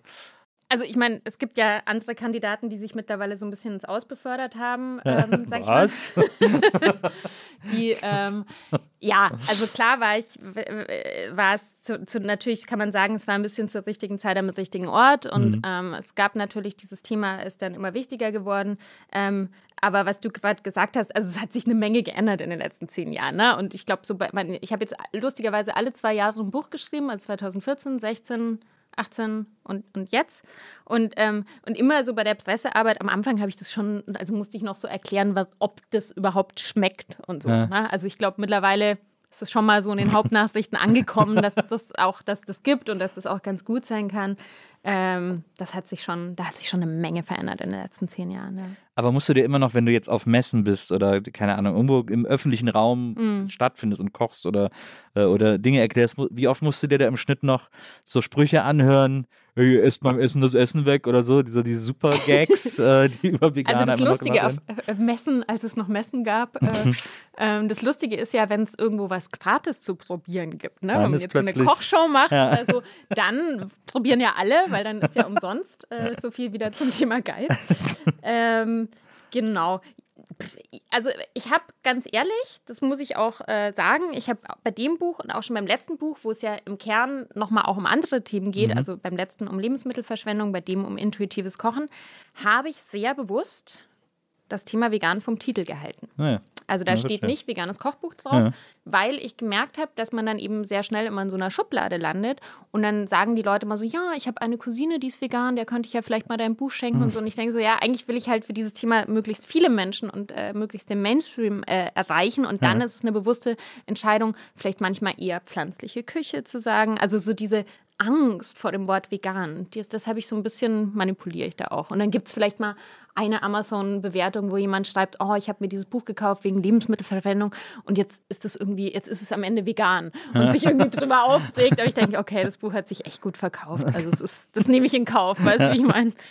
Ja, ähm, naja. Ja, das finde ich, ich finde das interessant. Die, man, ich finde, es gibt auch in deinen Büchern, also in diesen, in diesen vier Büchern, die du geschrieben hast, gibt es auch so eine, kann man auch so eine Entwicklung beobachten. Mhm. Ähm, das erste war ja noch äh, relativ äh, straight rezeptig, äh, Mhm. äh, rezeptlastig. Und äh, schon mit dem zweiten Buch, mit den Vegan Queens, äh, hast du eher so auch andere Frauen porträtiert und hast sozusagen auch die, den feministischen Aspekt im Buch äh, ähm, erzählt ähm, und auch mehr über die Leute erzählt. Und da waren dann aber immer noch ein paar Rezepte dabei. Äh, dann äh, beim Zero Waste äh, Buch, da ging es dann schon viel mehr um, äh, wie du sagst, die gesellschaftspolitische Dimension, Dimension von Essensverschwendung und so. Und jetzt äh, das aktuelle Buch Die kleine Hoffmann. Ähm, Erstmal, äh, der Titel ist natürlich super, äh, weil es direkt, du hast es in einem anderen Podcast erzählt, dass es so ein bisschen so ein Seitenhieb war auf so Leute wie Lava, der dann den Ein großen liebevoller Lava. Seitenhieb. Ja. Der hat halt ein Buch gemacht, Der große Lava. Mhm. Äh, und da hast du gedacht, das wäre doch, das wäre doch, du machst eines Tages auch die große Hoffmann und fängst jetzt noch mit der kleinen an, sozusagen. Äh, genau, aber ich muss, also ich möchte schon dazu sagen, Herr Lave hat mir auch ein, ein, ein Backcover-Zitat Ja. gegeben. Ne? Also ähm, ich, ich sehe das als, ähm, als positive Inspiration. Ja. Ähm, natürlich äh, äh, äh, stelle ich das so ein bisschen in Frage, ne? warum es das eben bei Männern gibt, dass, dass Bücher so nach ihnen selber benannt sind und bei Frauen halt nicht so viel, weil wir immer sehr lernen, bescheiden zu sein. Und ganz ehrlich, ähm, also ich musste da auch mit meinem Verlag diskutieren. Das war jetzt nicht so, dass äh, alle gesagt haben, geil, äh, machen wir sofort. Und dann habe ich wirklich darauf bestanden, dass das im Vertrag mit drin steht. Und ähm, Das waren bestimmt die Vertriebsleute. Ne? Die natürlich Vertriebsleute waren es sind die in Verlagen Vertriebsleute. immer. Ich finde, das oh. darf man auch mal ruhig, Oh, sagen, ne? Weil das... ich habe Äh, hab ja, auch schon ja. Buchtitel gekämpft. Ich habe auch Ja. äh, ein paar Kämpfe verloren. ja, ja. Ähm, weil die Vertriebler immer, das ist so krass, dass Vertriebsleute Krass, das ne? letzte Wort Ja, in ja, ja, kreativen ja. Prozessen haben. Klar, in dem Fall habe ich gewonnen. Hast du das letzte Wort gehabt? Ja, sehr gut. Sehr gut, dass du dich für uns alle, für uns gebeutelte Autoren durchgesetzt hast. Ja, ich finde es aber vor allem auch deswegen gut, weil es natürlich äh, sofort den Appeal eines Standardwerks hat, wenn Mhm. man hier etwas nach sich selbst benennt. Ähm, und äh, ja, du hast es selber schon angesprochen, es geht vor allem um das Thema intuitives Essen. Ähm, ich hab, Kochen, kochen. Kochen, ja, genau. Ich habe zu Hause ein Buch über intuitives Essen, Mhm. äh, äh, äh, aber das ist, das ist auch ein Thema, das jetzt die letzten Jahre so ein bisschen aufgekommen ist. Mhm. Äh, Deswegen bist du dann bist du da auch wieder Vorreiterin, äh, weil, du, weil du ein Buch darüber geschrieben hast. Ähm, was genau bedeutet intuitives Kochen? Also für mich bedeutet das äh, das, was ich ganz äh, intuitiv mache, ähm, nämlich, dass ich halt nicht eins zu eins irgendwie mich an Rezepten festhalte, sondern dass ich wirklich eher so den Kühlschrank aufmache, gucke, was ist drin und mir dann überlege, ah, was könnte ich denn damit machen? Und ähm, ich erkläre es immer so ein bisschen wie so ein Puzzle. Ich, also ich glaube, wir sind oder sehr viele Menschen sind eben sehr, sehr entfernt vom Umgang mit Lebensmitteln, weil man es zu Hause nicht mehr so doll gelernt hat. Ähm, also, ne, weil da auch einfach viel Wissen verloren gegangen ist. Vielleicht auch, weil man so ein bisschen overwhelmed ist von dem, was man halt dann zum Beispiel auf Social Media sieht oder im Ja. Fernsehen sieht Ja. oder so. Ähm, und ich erkläre es immer gern wie so ein Puzzle ähm, für mich und auch so die, ich habe da auch so ein bisschen die letzten, dieses Wissen aus den letzten zehn Jahren zusammengefasst in diesem Buch. Ähm, und ich finde, man kann beim Kochen, man kann schon mit sehr wenigen Puzzleteilen anfangen und dann kann man vielleicht irgendwie mit, ähm, weiß ich nicht, 100 Puzzleteilen kann man schon so echt gute Sachen machen und dann werden es halt immer mehr. Und das sind so diese Wissenspuzzleteile und die habe ich so in dieses Buch reingepackt um einfach ähm, ja auch Menschen mehr Freiheit im Umgang mit Lebensmitteln zu vermitteln. Also wie, wie gesagt, ich habe das ganz, ich habe auch eine, eine Weile Kochkurse gegeben. Ich habe das ganz oft erlebt, dass Leute sich nicht getraut haben, was abzuschmecken. Äh, wie, wie schneide ich überhaupt eine Zwiebel? Ja, also so wirklich mit den Basics anfangen. Und das äh, versuche ich einfach zu vermitteln, auch als so eine Art Empowerment, um, um äh, es sind ein paar Grundrezepte mit drin, ein paar Grundprinzipien, aber um wirklich einfach frei sich selber Essen zubereiten zu können, weil ich glaube, das ist einfach auch ein Privileg und nicht eine, eine Strafe. Es wird immer sehr als Strafe dargestellt äh, in unserer Gesellschaft und ich glaube, es ist aber was total Cooles und es ist was, es, äh, es ist cool, wenn man es für sich alleine macht, aber es ist auch was Soziales, wenn man es mit anderen macht oder für andere. Es ist ganz toll, für jemanden was zu kochen ähm, und auch noch eine Komponente. Ich, ähm, ich finde, man kann auch ganz toll so seine, seine handwerklichen Fähigkeiten schulen. Also man lernt auch so irgendwie was dabei. Es kann meditativ sein, eine Tätigkeit. Ähm, ich kann so, kann so Skills entwickeln. Ich mache manchmal Sachen so, ähm, auch manchmal mit der linken Hand, die ich sonst mit der rechten Hand mache, um einfach mal zu, zu, zu üben, ob ich das, also es kann eine Menge. Kochen kann einfach eine Menge. Und das will ich vermitteln. Aber das, ich, ich finde das ganz interessant, weil ähm, ich meine, das, dass du intuitiv kochen kannst, Mhm. äh, wo du dich ja wirklich einen Großteil deines Lebens mit Nahrungsmitteln und Geschmäckern und so beschäftigst, äh, das liegt ja nah. Aber jetzt jemand, der irgendwie einfach, äh, es gibt so viele Leute, die gar nicht kochen können, weil sie es von zu Hause nicht mitbekommen haben. Also ich habe mir das quasi auch, meine Mutter hat immer gekocht, die hat immer Mhm. auch äh, selbst gekocht. Aber ich habe, als ich dann alleine gewohnt habe, nichts davon gehabt. Also ich musste mir das auch selber erst erarbeiten. Ich hab's dann Aber das heißt, sie hat dich auch nicht mit eingebunden. also sie hat schon so ein bisschen, aber mir war es als Kind dann immer auch ganz schnell langweilig und so Okay. und dann war es irgendwie für mich nicht so interessant und ich habe dann, als meine Tochter geboren wurde, da habe ich angefangen zu kochen und mich dafür zu interessieren und dann habe ich mir damals diese äh, dieses Basic Cooking von Gräf und Unzer, das irgendwie plötzlich jeder hatte, Mhm. ähm, äh, das war so in den Nullerjahren oder so, habe ich mir das geholt und das war für mich total super, dieses Buch. Da habe ich Mhm. total Kochen verstanden sozusagen äh, und habe dann auch ganz schnell angefangen, mich Sachen zu trauen. Aber ich glaube, viele Leute trauen sich gar nicht, da auf ihre Intuition zu hören, weil sie wissen halt, wie man Wasser kocht, aber äh, um, um Spaghetti reinzuwerfen.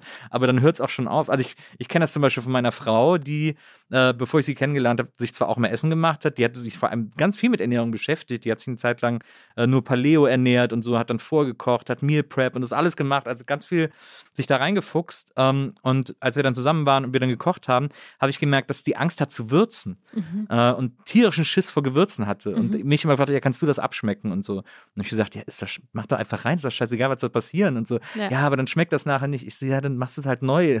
So. Ja, äh, äh, aber man äh, muss, glaube ich, den Leuten ja erst die Angst nehmen, also überhaupt auf diese, also so eine Intuition, was Geschmack betrifft, muss man eigentlich erst entwickeln in den allermeisten Fällen.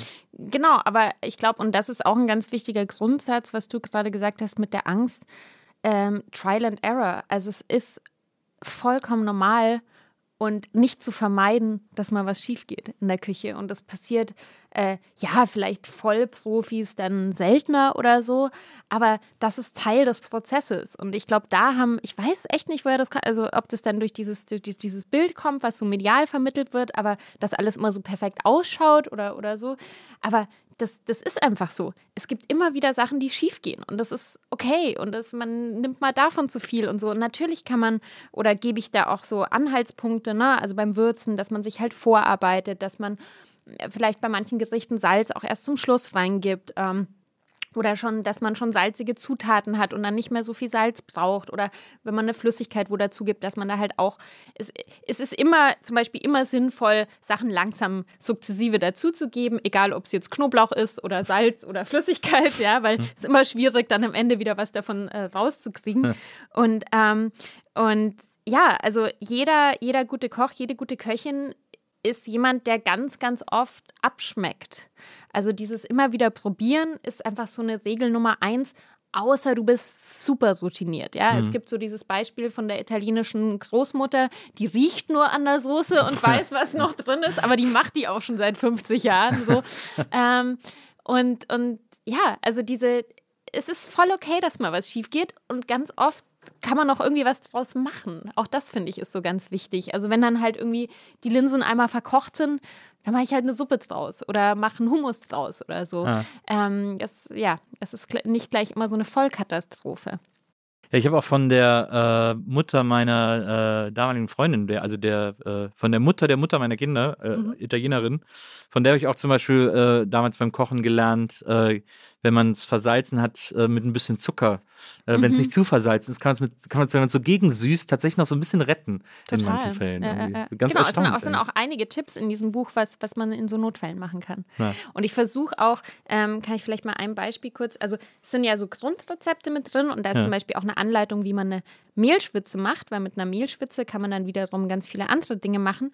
Und, ähm, und da äh, versuche ich dann auch gleich so am Anfang drauf einzugehen, ähm, was denn jetzt, äh, was denn jetzt der, wie soll ich sagen, wie man vermeiden kann, ähm, hier, Klümpchen. Die größte Hemmschwelle für viele ist die Angst, dass bei der Zubereitung Klümpchen entstehen. Selbst wenn das passiert, kann man diese ganz einfach entfernen, entweder mit dem Stabmixer oder indem man die Soße durch ein Sieb streicht. Immer kalte Flüssigkeit verwenden. Warme bindet zwar schneller, aber dann muss man auch noch schneller rühren. Das begünstigt die Klümpchenbildung. Und das sind so ganz simple Sachen, wo ich einfach diese, diese Ängste rausnehmen will, weißt du? Aber das ist lustig, da haben wir, das ist ja dann, dann sind wir ja quasi auch wieder äh, bei beim Thema Werbe- oder Marketingopfer, Ja. dass wir alle Angst haben vor Klümpchen in der Mehlschwitze, weil wir äh, aus der Werbung des Soßenbinders gelernt haben, dass Klümpchen das Schlimmste in der Mehlschwitze sind. Total. Klümpchen kann man auch mitessen. Ja. Also ähm, selbst wenn. Ich fand im Kakao die Klümpchen immer gut. ähm, aber äh, ja, also das ist, ich glaube, das ist, das ist wahrscheinlich die, die größte Mission, die man haben kann, den Leuten so die Angst vom Kochen zu nehmen. Ne? Mhm, total, total. Das ist meine Mission Ja. eigentlich. Ja, ja, weil es, also wie gesagt, äh, es ist vollkommen normal. Und ich mache das ja auch manchmal dann auf Social Media, ne, dass ich auch bewusst mal was teile, was mir schiefgegangen ist. Ja. Ich total. Ich habe letzte Woche, muss ich gleich erzählen, ich habe letzte Woche Pasta selber gemacht und ähm, das ist total schief gegangen. Das war eine Vollkatastrophe. Ich habe es noch gegessen, mein Freund hat es verschmäht. ähm, ich habe den Teig vorbereitet und habe den viel zu lange im Kühlschrank. Ich wollte es am nächsten Folgetag machen und das ist manchmal bei Pastateig ganz gut, wenn der so ein bisschen durchzieht. Und der stand zwei Tage im Kühlschrank. Der Ja. war total, also das Gluten, den konntest du so ziehen, das war schon irgendwie eine Katastrophe. Und ich wollte eine gefüllte Pasta machen, habe das dann noch irgendwie hinbekommen. Dann, wir haben ja einen jungen Hund zu Hause. Dann war der Hund irgendwie, hat Action gemacht. Und dann habe ich halt wirklich, wie in so einem schlechten Film, in dem Moment, wo ich die Pasta ins Wasser geschmissen habe, musste Ella irgendwie auf die Terrasse Pipi machen oder hat irgendwo ins Wohnzimmer gemacht. Ich weiß es nicht mehr. Pasta verkocht. Es war wirklich nur so ein klumpiger Haufen. Und da muss ich dann auch sagen, ja, shit happens so, ja. Und ich habe schon 20.000 Mal echt gute Pasta gemacht, aber manchmal geht es einfach schief. Und äh, Also ich habe auch, ich habe bisher erst einmal Pasta selber gemacht äh, und da war das Problem, was im Grunde wirklich ein Luxusproblem ist, aber ähm, da war das Problem, dass die zu ergiebig war. Äh, ich habe so einen so einen Klumpen Teig dann gehabt und ich hatte dann so eine, ich habe äh, mal äh, zum Geburtstag eine KitchenAid geschenkt bekommen und habe diesen Nudelaufsatz Aufsatz, dafür. ja, ja. Und äh, dann habe ich das reingemacht und plötzlich wusste ich nicht mehr, wohin mit den ganzen Nudeln, weil es so viel wurde. und ich so, nein, das muss aufhören. Und dann ich aber trotzdem noch da rein und irgendwie so, ah, ich wusste nicht mehr, wo ich die hinhängen sollte und so. Und hatte einfach viel zu viel Nudeln dann, die niemals irgendjemand hätte irgendwie essen können zu zweit. siehst du, nächstes Mal machst du Lasagneplatten, lässt die trocknen, weil Sehr das also ein bisschen Platz braucht man dann auch, aber Ja. dann, äh, ja, die kann man Ja, auch ist- stapeln. Sowas kann natürlich auch passieren. Also gerade Pastateig ist wirklich sehr ergiebig. Ja, ja, ja. Äh, man, ja, vielleicht sollte man da so mit der halben Menge erstmal anfangen beim ersten Mal. Ja. das stimmt. ähm, auf jeden Fall jetzt dieses, äh, dieses Buch, äh, Die kleine Hoffmann. Wir haben jetzt gerade darüber gesprochen, du, du nimmst den Leuten die Angst davor äh, auszuprobieren. Gerade die Küche sollte ja im Grunde genommen in jeder Wohnung als so eine Art Labor wahrgenommen werden, äh, wo man Ein Ort der Angst. ja, kein Ort der Angst, äh, sollte nicht als Kirche wahrgenommen werden, sondern als Labor. Ähm, und äh, ich glaube auch, dass man da ganz viel äh, entdecken kann, wenn man sich da noch nicht mit beschäftigt. Also ich weiß, als ich damals angefangen habe zu kochen, ich habe gedacht, wow, ich kann plötzlich alles äh, auch selber machen. Auch äh, ich habe dann immer so eine Erdnusssoße gemacht und habe dann immer Whisky reingeschüttet und gedacht, oh, schmeckt total geil. ähm, also das ist echt, das ist was, das ist was sehr Besonderes, das für sich zu entdecken. Äh, deswegen sei natürlich dein Buch auch äh, den Menschen wärmstens empfohlen. Ähm, aber was natürlich auch eine Rolle spielt, ist der, ist der politische Aspekt, ähm, den, du, äh, den du auch in deinen Büchern benennst. Äh, wir haben gerade eben schon darüber gesprochen, gerade bei Vegan Queens äh, ging es auch los, dass du äh, feministische Themen äh, ähm, mit in deine, in deine Arbeit äh, hast einfließen lassen und benannt hast. Und das ist ja immer so lustig, ne? diese Diskrepanz, dass man sagt, irgendwie, die meisten von uns erinnern sich, äh, ähm, dass sie aufgewachsen sind mit einer kochenden Mutter, die irgendwie für das und Abendessen gesorgt hat. Ähm, und äh, aber fast alle Profiköche, die wir irgendwie im Fernsehen oder sonst wo sehen, sind Männer. Ähm, und wenn man auch ein bisschen mal gelesen, gehört hat oder einfach weiß aus Erfahrungsberichten, wie es in Großküchen zugeht, ist das ja auch kein Hort des Aufeinanderachtens und Freundlichseins, sondern eine sehr männerdominierte, recht des Stärkeren Umgebung Mm, irgendwie so. mm, mm. Ähm, da ist natürlich äh, Feminismus eigentlich total angebracht äh, zu thematisieren Mm. und äh, vor allem auch zu fördern, gerade im, im Bereich von Küchen und Kochen und so. Total. Und ich ähm, muss sagen, da habe ich auch persönlich nochmal so eine Entwicklung äh, vollzogen. Also mein Buch Vegan Queens ist 2016 äh, erschienen. Und, ähm, und ich würde äh, in, in, in heutiger, aus heutiger Perspektive sagen, es war doch noch so ein bisschen weiße Frauenfeminismus. Ja. Also, ähm, ne, auch die, also das waren alles Frauen aus meinem persönlichen Netzwerk, die mhm. ich auch persönlich kannte. Aber mir ist schon über die Zeit bewusst geworden, dass wir natürlich, wenn wir über dieses Thema sprechen, dass es nicht nur um dieses Männer-Frauen-Thema geht, sondern dass es einfach um ein intersektionales Thema geht und da ja auch äh, People of Color wenig sichtbar mhm. sind, einfach auch, äh, also sehr, also eigentlich nur privilegierte weiße Männer sehr stark sichtbar sind naja. und ähm, und das natürlich eben äh, sehr stark auch damit zu tun hat, was als, was als äh, kulinarische Welt oder als Gastronomie wahrgenommen wird.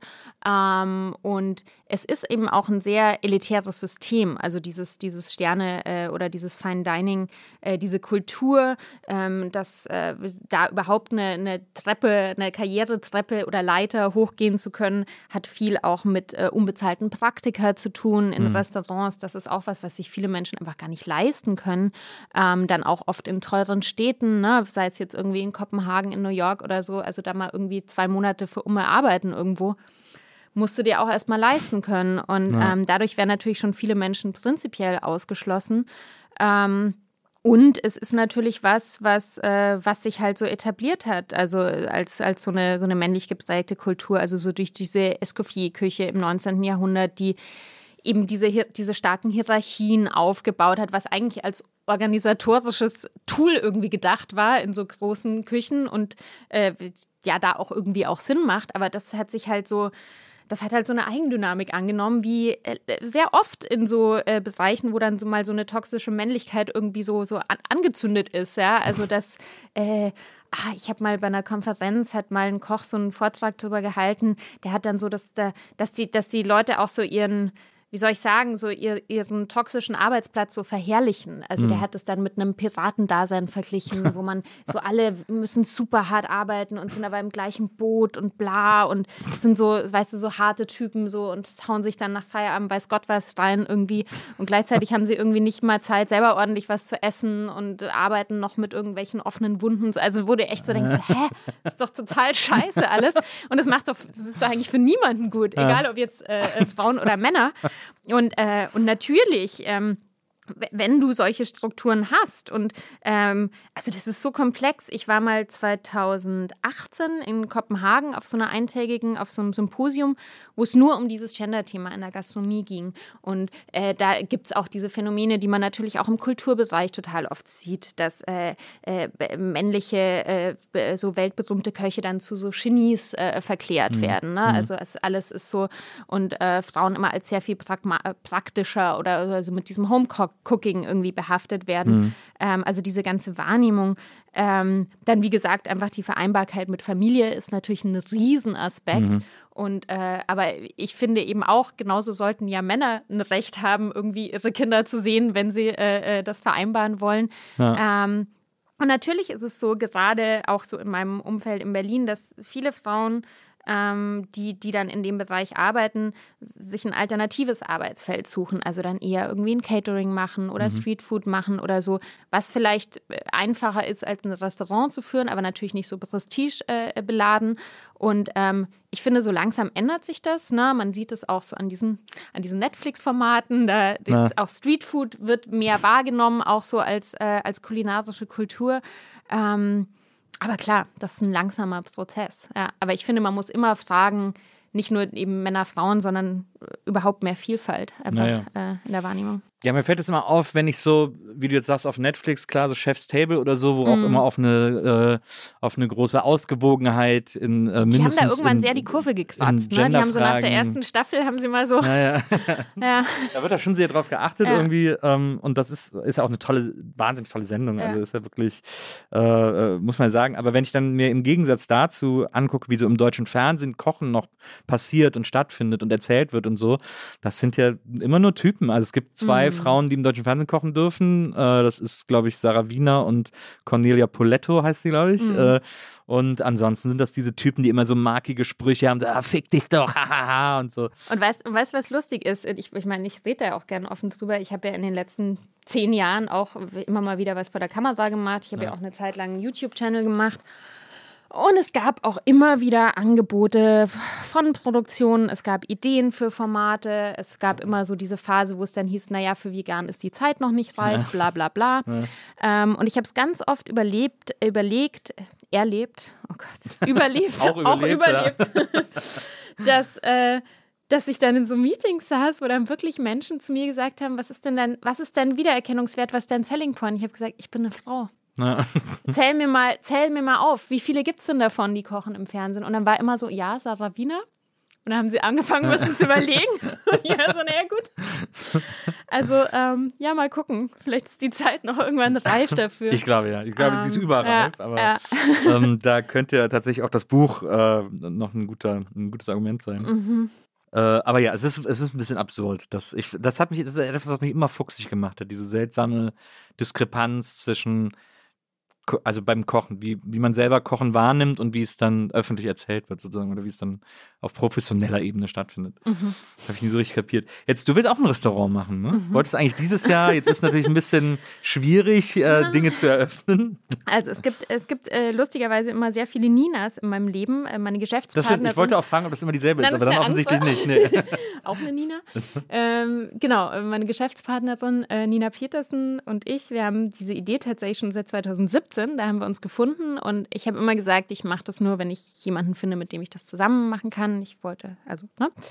Und ähm, dann äh, ist Nina Mama geworden. Das war ungeplant.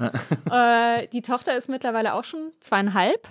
Und ähm, genau, das hat dann erstmal unsere Pläne verzögert. Und Ja. als wir dann gerade so angefangen haben, als sie dann einen Kita-Platz hatte, noch, ist ja mittlerweile auch nicht mehr so, ähm, genau, äh, dann kam Corona und wir hatten eigentlich das große Glück, dass wir noch nicht angefangen hatten, ja, weil ähm, das wäre jetzt schon ganz schön schwierig. Und ähm, ich habe ja äh, bis letzten September auch noch als Köchin in einem Café in Berlin gearbeitet äh, war da dann auf Kurzarbeit und bla bla bla. Also ich sag mal, die, die jetzt schon bestehen und irgendwie durchkommen, sind, kö- können froh sein so, aber wir waren wirklich froh, dass wir da noch nicht weiter waren, noch nichts gemietet hatten. Naja, und jetzt müssen wir halt abwarten. Ne? Und es ist schon auch hart, irgendwie, wenn man schon seit 2017 an so einer Idee schraubt, so die Moral hochzuhalten und dann Ja, nicht irgendwie äh, die, den Elan zu verlieren. Aber ähm, wir versuchen halt jetzt so einfach in der Theorie, also ne, wir arbeiten am Finanzierungsplan, am Businessplan, soweit man das halt kann. Ja. Rechnen aber vielleicht damit, dass es doch bis nächstes Jahr noch dauert. Aber dafür wirst du dann wahrscheinlich viele äh, gute, leere Objekte zur Auswahl haben. Ja, leider, ne? Leider und gut, ja. ja. Ja. Ja, das ist echt krass. Aber es ist ja wirklich ein, äh, aber das ist tatsächlich, das wäre so die, wäre das so die Krönung deines Traums, ein eigenes, ein eigenes Restaurant zu haben? Das ist schon, also das ist schon so ein, so ein, so ein Bucketlist-Ding, Ja. ne? Und, ähm, und ich glaube auch aus so einer, also bei mir ist der Wunsch entstanden aus, einerseits war ich die letzten zehn Jahre sehr viel unterwegs, ähm, sehr viel auf Reisen und das ist total spannend, weil wenn man auch mit verschiedenen Leuten an verschiedenen Orten kocht und so, man, also egal ob man auflegt oder kocht, ne, man lernt ja. irgendwie überall was und so, aber das wurde mir irgendwann auch zu anstrengend und ich habe gedacht, boah, vor Corona habe ich mir noch gedacht, ich will mal so in ein- einen Monat am Stück in Berlin sein. Jetzt weiß ich gar nicht mehr, wann ich das letzte Mal irgendwo anders war. ähm, und, und genauso dieser Wunsch nach einem, nach einem analogen Ort, wo man auch irgendwie so vielleicht ja dann eben auch so seine Ideen irgendwie manifestieren kann und, und umsetzen kann und auch äh, im Idealfall vielleicht auch irgendwie eine Vorbildrolle, äh, indem man halt eben gewisse Aspekte seiner Arbeit da irgendwie mit einbringt. Ähm, aber schon vielleicht auch kombiniert mit so einer leichten Müdigkeit von Social Media. Also klar ist das dann auch immer noch so ein Teil, ne, irgendwie PR für ein Unternehmen zu machen. Aber ähm, genau, also irgendwie an so einem Ort anzukommen und da was zu schaffen, da habe ich schon voll Das ist- Bock drauf. Du bist schon gerne, du bist gerne sesshaft, ne? Du bist nicht gerne.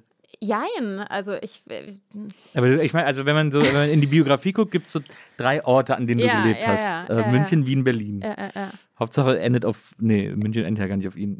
Hauptsache endet auf N. Ja, weiß ich nicht. Ja, Berlin bin ich halt dann irgendwann kleben geblieben, ne? So, ähm, ja. Ja, wie wir alle. Ja, ja. ja. Aber Also willst du nicht mal hier weg? Ist nicht so. der- so Also, ich meine, klar, ich glaube, also äh, für dich ist es wahrscheinlich der logischste Ort innerhalb Deutschlands mindestens, äh, an dem man gerade leben kann. Genau, auch, kulinarisch. Ja, ja, also, auch, äh, ähm, um das- Aspekten, ja. genau, um das Thema Veganismus irgendwie leben und ausleben und voranbringen zu können, muss man eigentlich in Berlin, in Deutschland ja, äh, ja, sein. Das glaube ich auch. Aber ja, doch, also mit, doch, ja, du hast wahrscheinlich recht. Mittlerweile bin ich sesshaft. Aber ist nicht so, äh, denkst du nicht auch manchmal so, auch irgendwann könnte ich mir schon nochmal vorstellen, irgendwie irgendwo anders, in, auch in ein anderes Land zu ziehen oder so? Jein. Also ich habe, ich tatsächlich ist Wien bei mir echt so, so, so meine Herzensheimat, so Ja. kitschig das klingt. Also ich habe immer manchmal so das Gefühl, ich habe da in einem anderen Leben schon mal gewohnt. Also ich habe mich da von Anfang an viel mehr zu Hause gefühlt als zum Beispiel in München.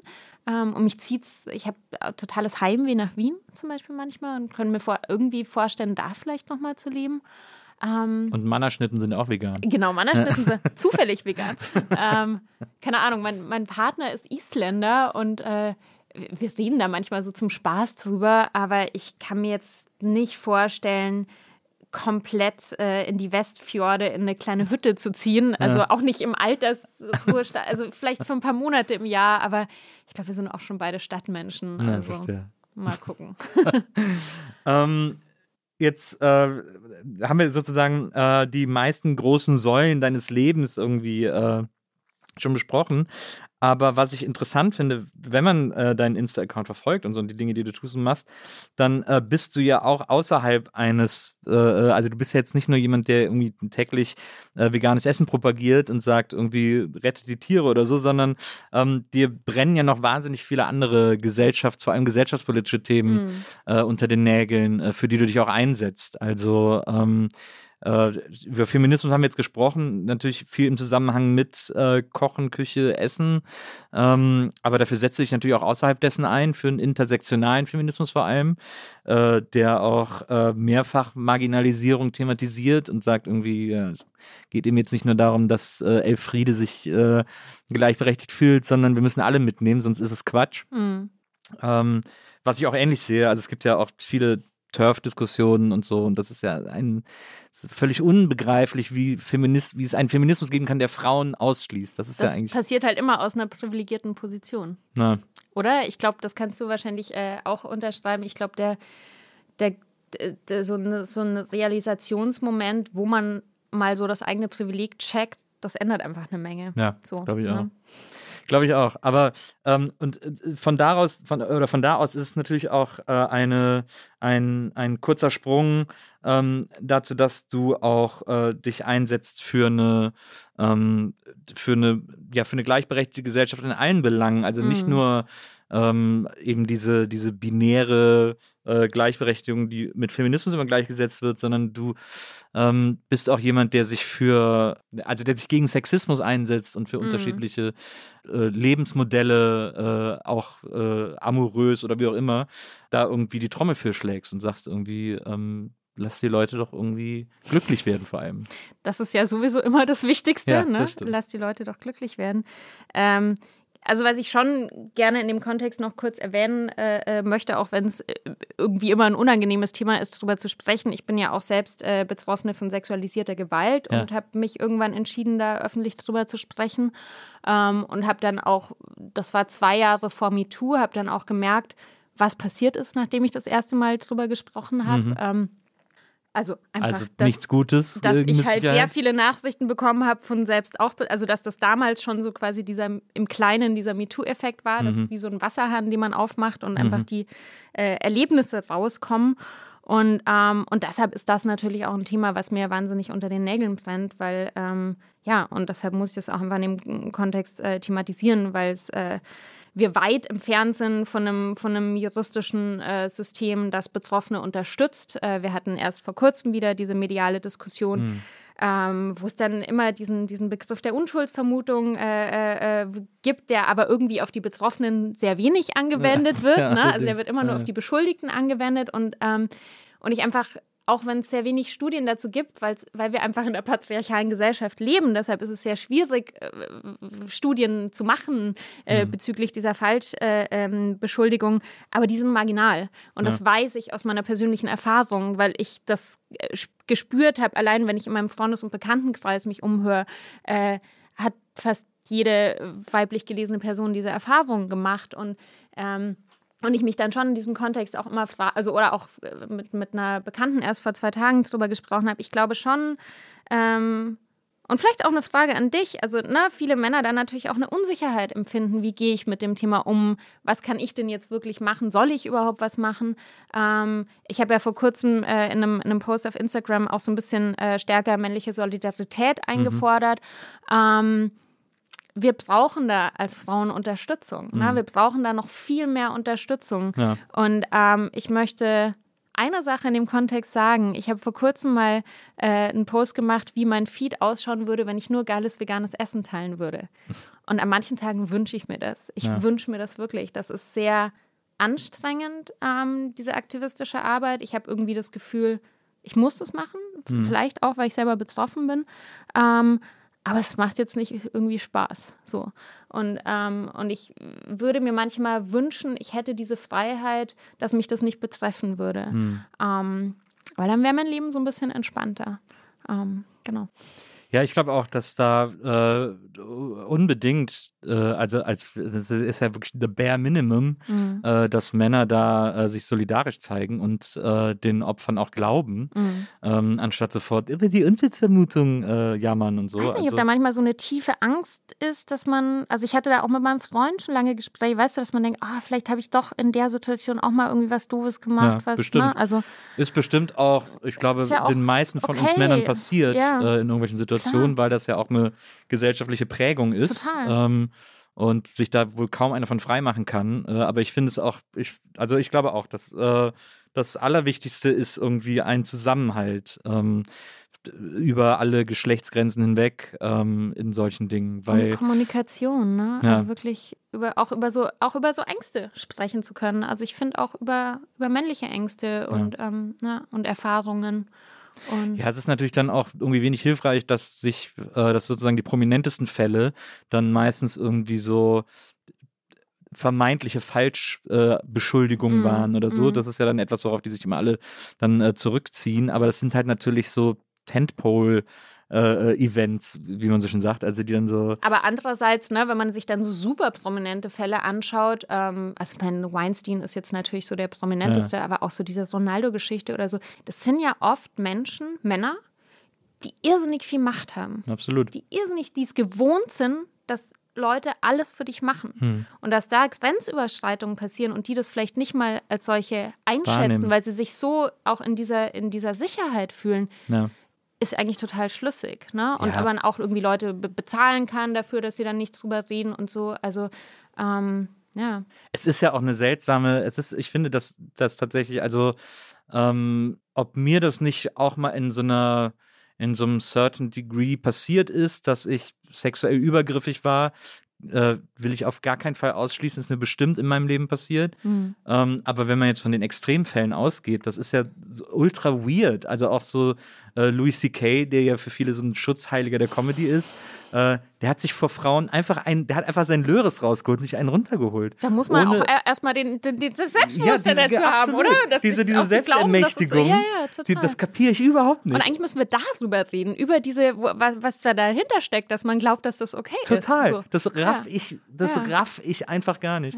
Und dann hat er sich entschuldigt und das haben mir noch viele abgekauft und es war ja auch eine interessante Entschuldigung, weil das erste Mal ein Mann gesagt Mhm. hat, ja, ich habe wirklich Scheiße gebaut, ich bin zu weit gegangen. Und dann war ich auch so weit zu sagen, okay, er hat er dann gesagt, ich ziehe mich jetzt erstmal ein Jahr zurück. Dann war ein halbes Jahr später wieder da, weil er irgendwie davon ausgeht, na, ohne mich Mhm. Und geht's hat dann da irgendwie. Rape-Jokes gemacht ja, irgendwo auf einer Bühne. das ist, ne? und das halt finde ich so mm, krass. Also, wie sehr man auch so tun kann, als hätte man was gelernt Mhm. und nichts daraus gelernt hat. Das finde ich echt Wahnsinn. Ja. ja, was war die Frage? Da war gar keine Frage. Das war einfach. Also, das, ist, halt- das, das stimmt auf jeden Fall. Ich glaube, dass das ein, ein sehr wichtiger Aspekt deiner Arbeit ist. Und ich glaube auch, äh, also ich würde auf gar keinen Fall mit dir tauschen wollen. Ähm, ich glaube, dass das total ätzend ist. Dass auch, Und ich sag's dir ganz ehrlich, das muss ich noch in dem Kontext Ja. sagen, ähm, ich äh, vor diesem, wie soll ich sagen, vor diesem Moment, wo mir das auch so bewusst wurde, weil das ist ja auch so ein Thema. Ich habe ja drei Jahre gebraucht, also ich will auch gar nicht immer nur von dieser Vergewaltigung sprechen, weil mir sind viele Sachen passiert in meinem Leben. Das ist eine Komponente. Ich, also da könnte ich eine ganze Liste schreiben.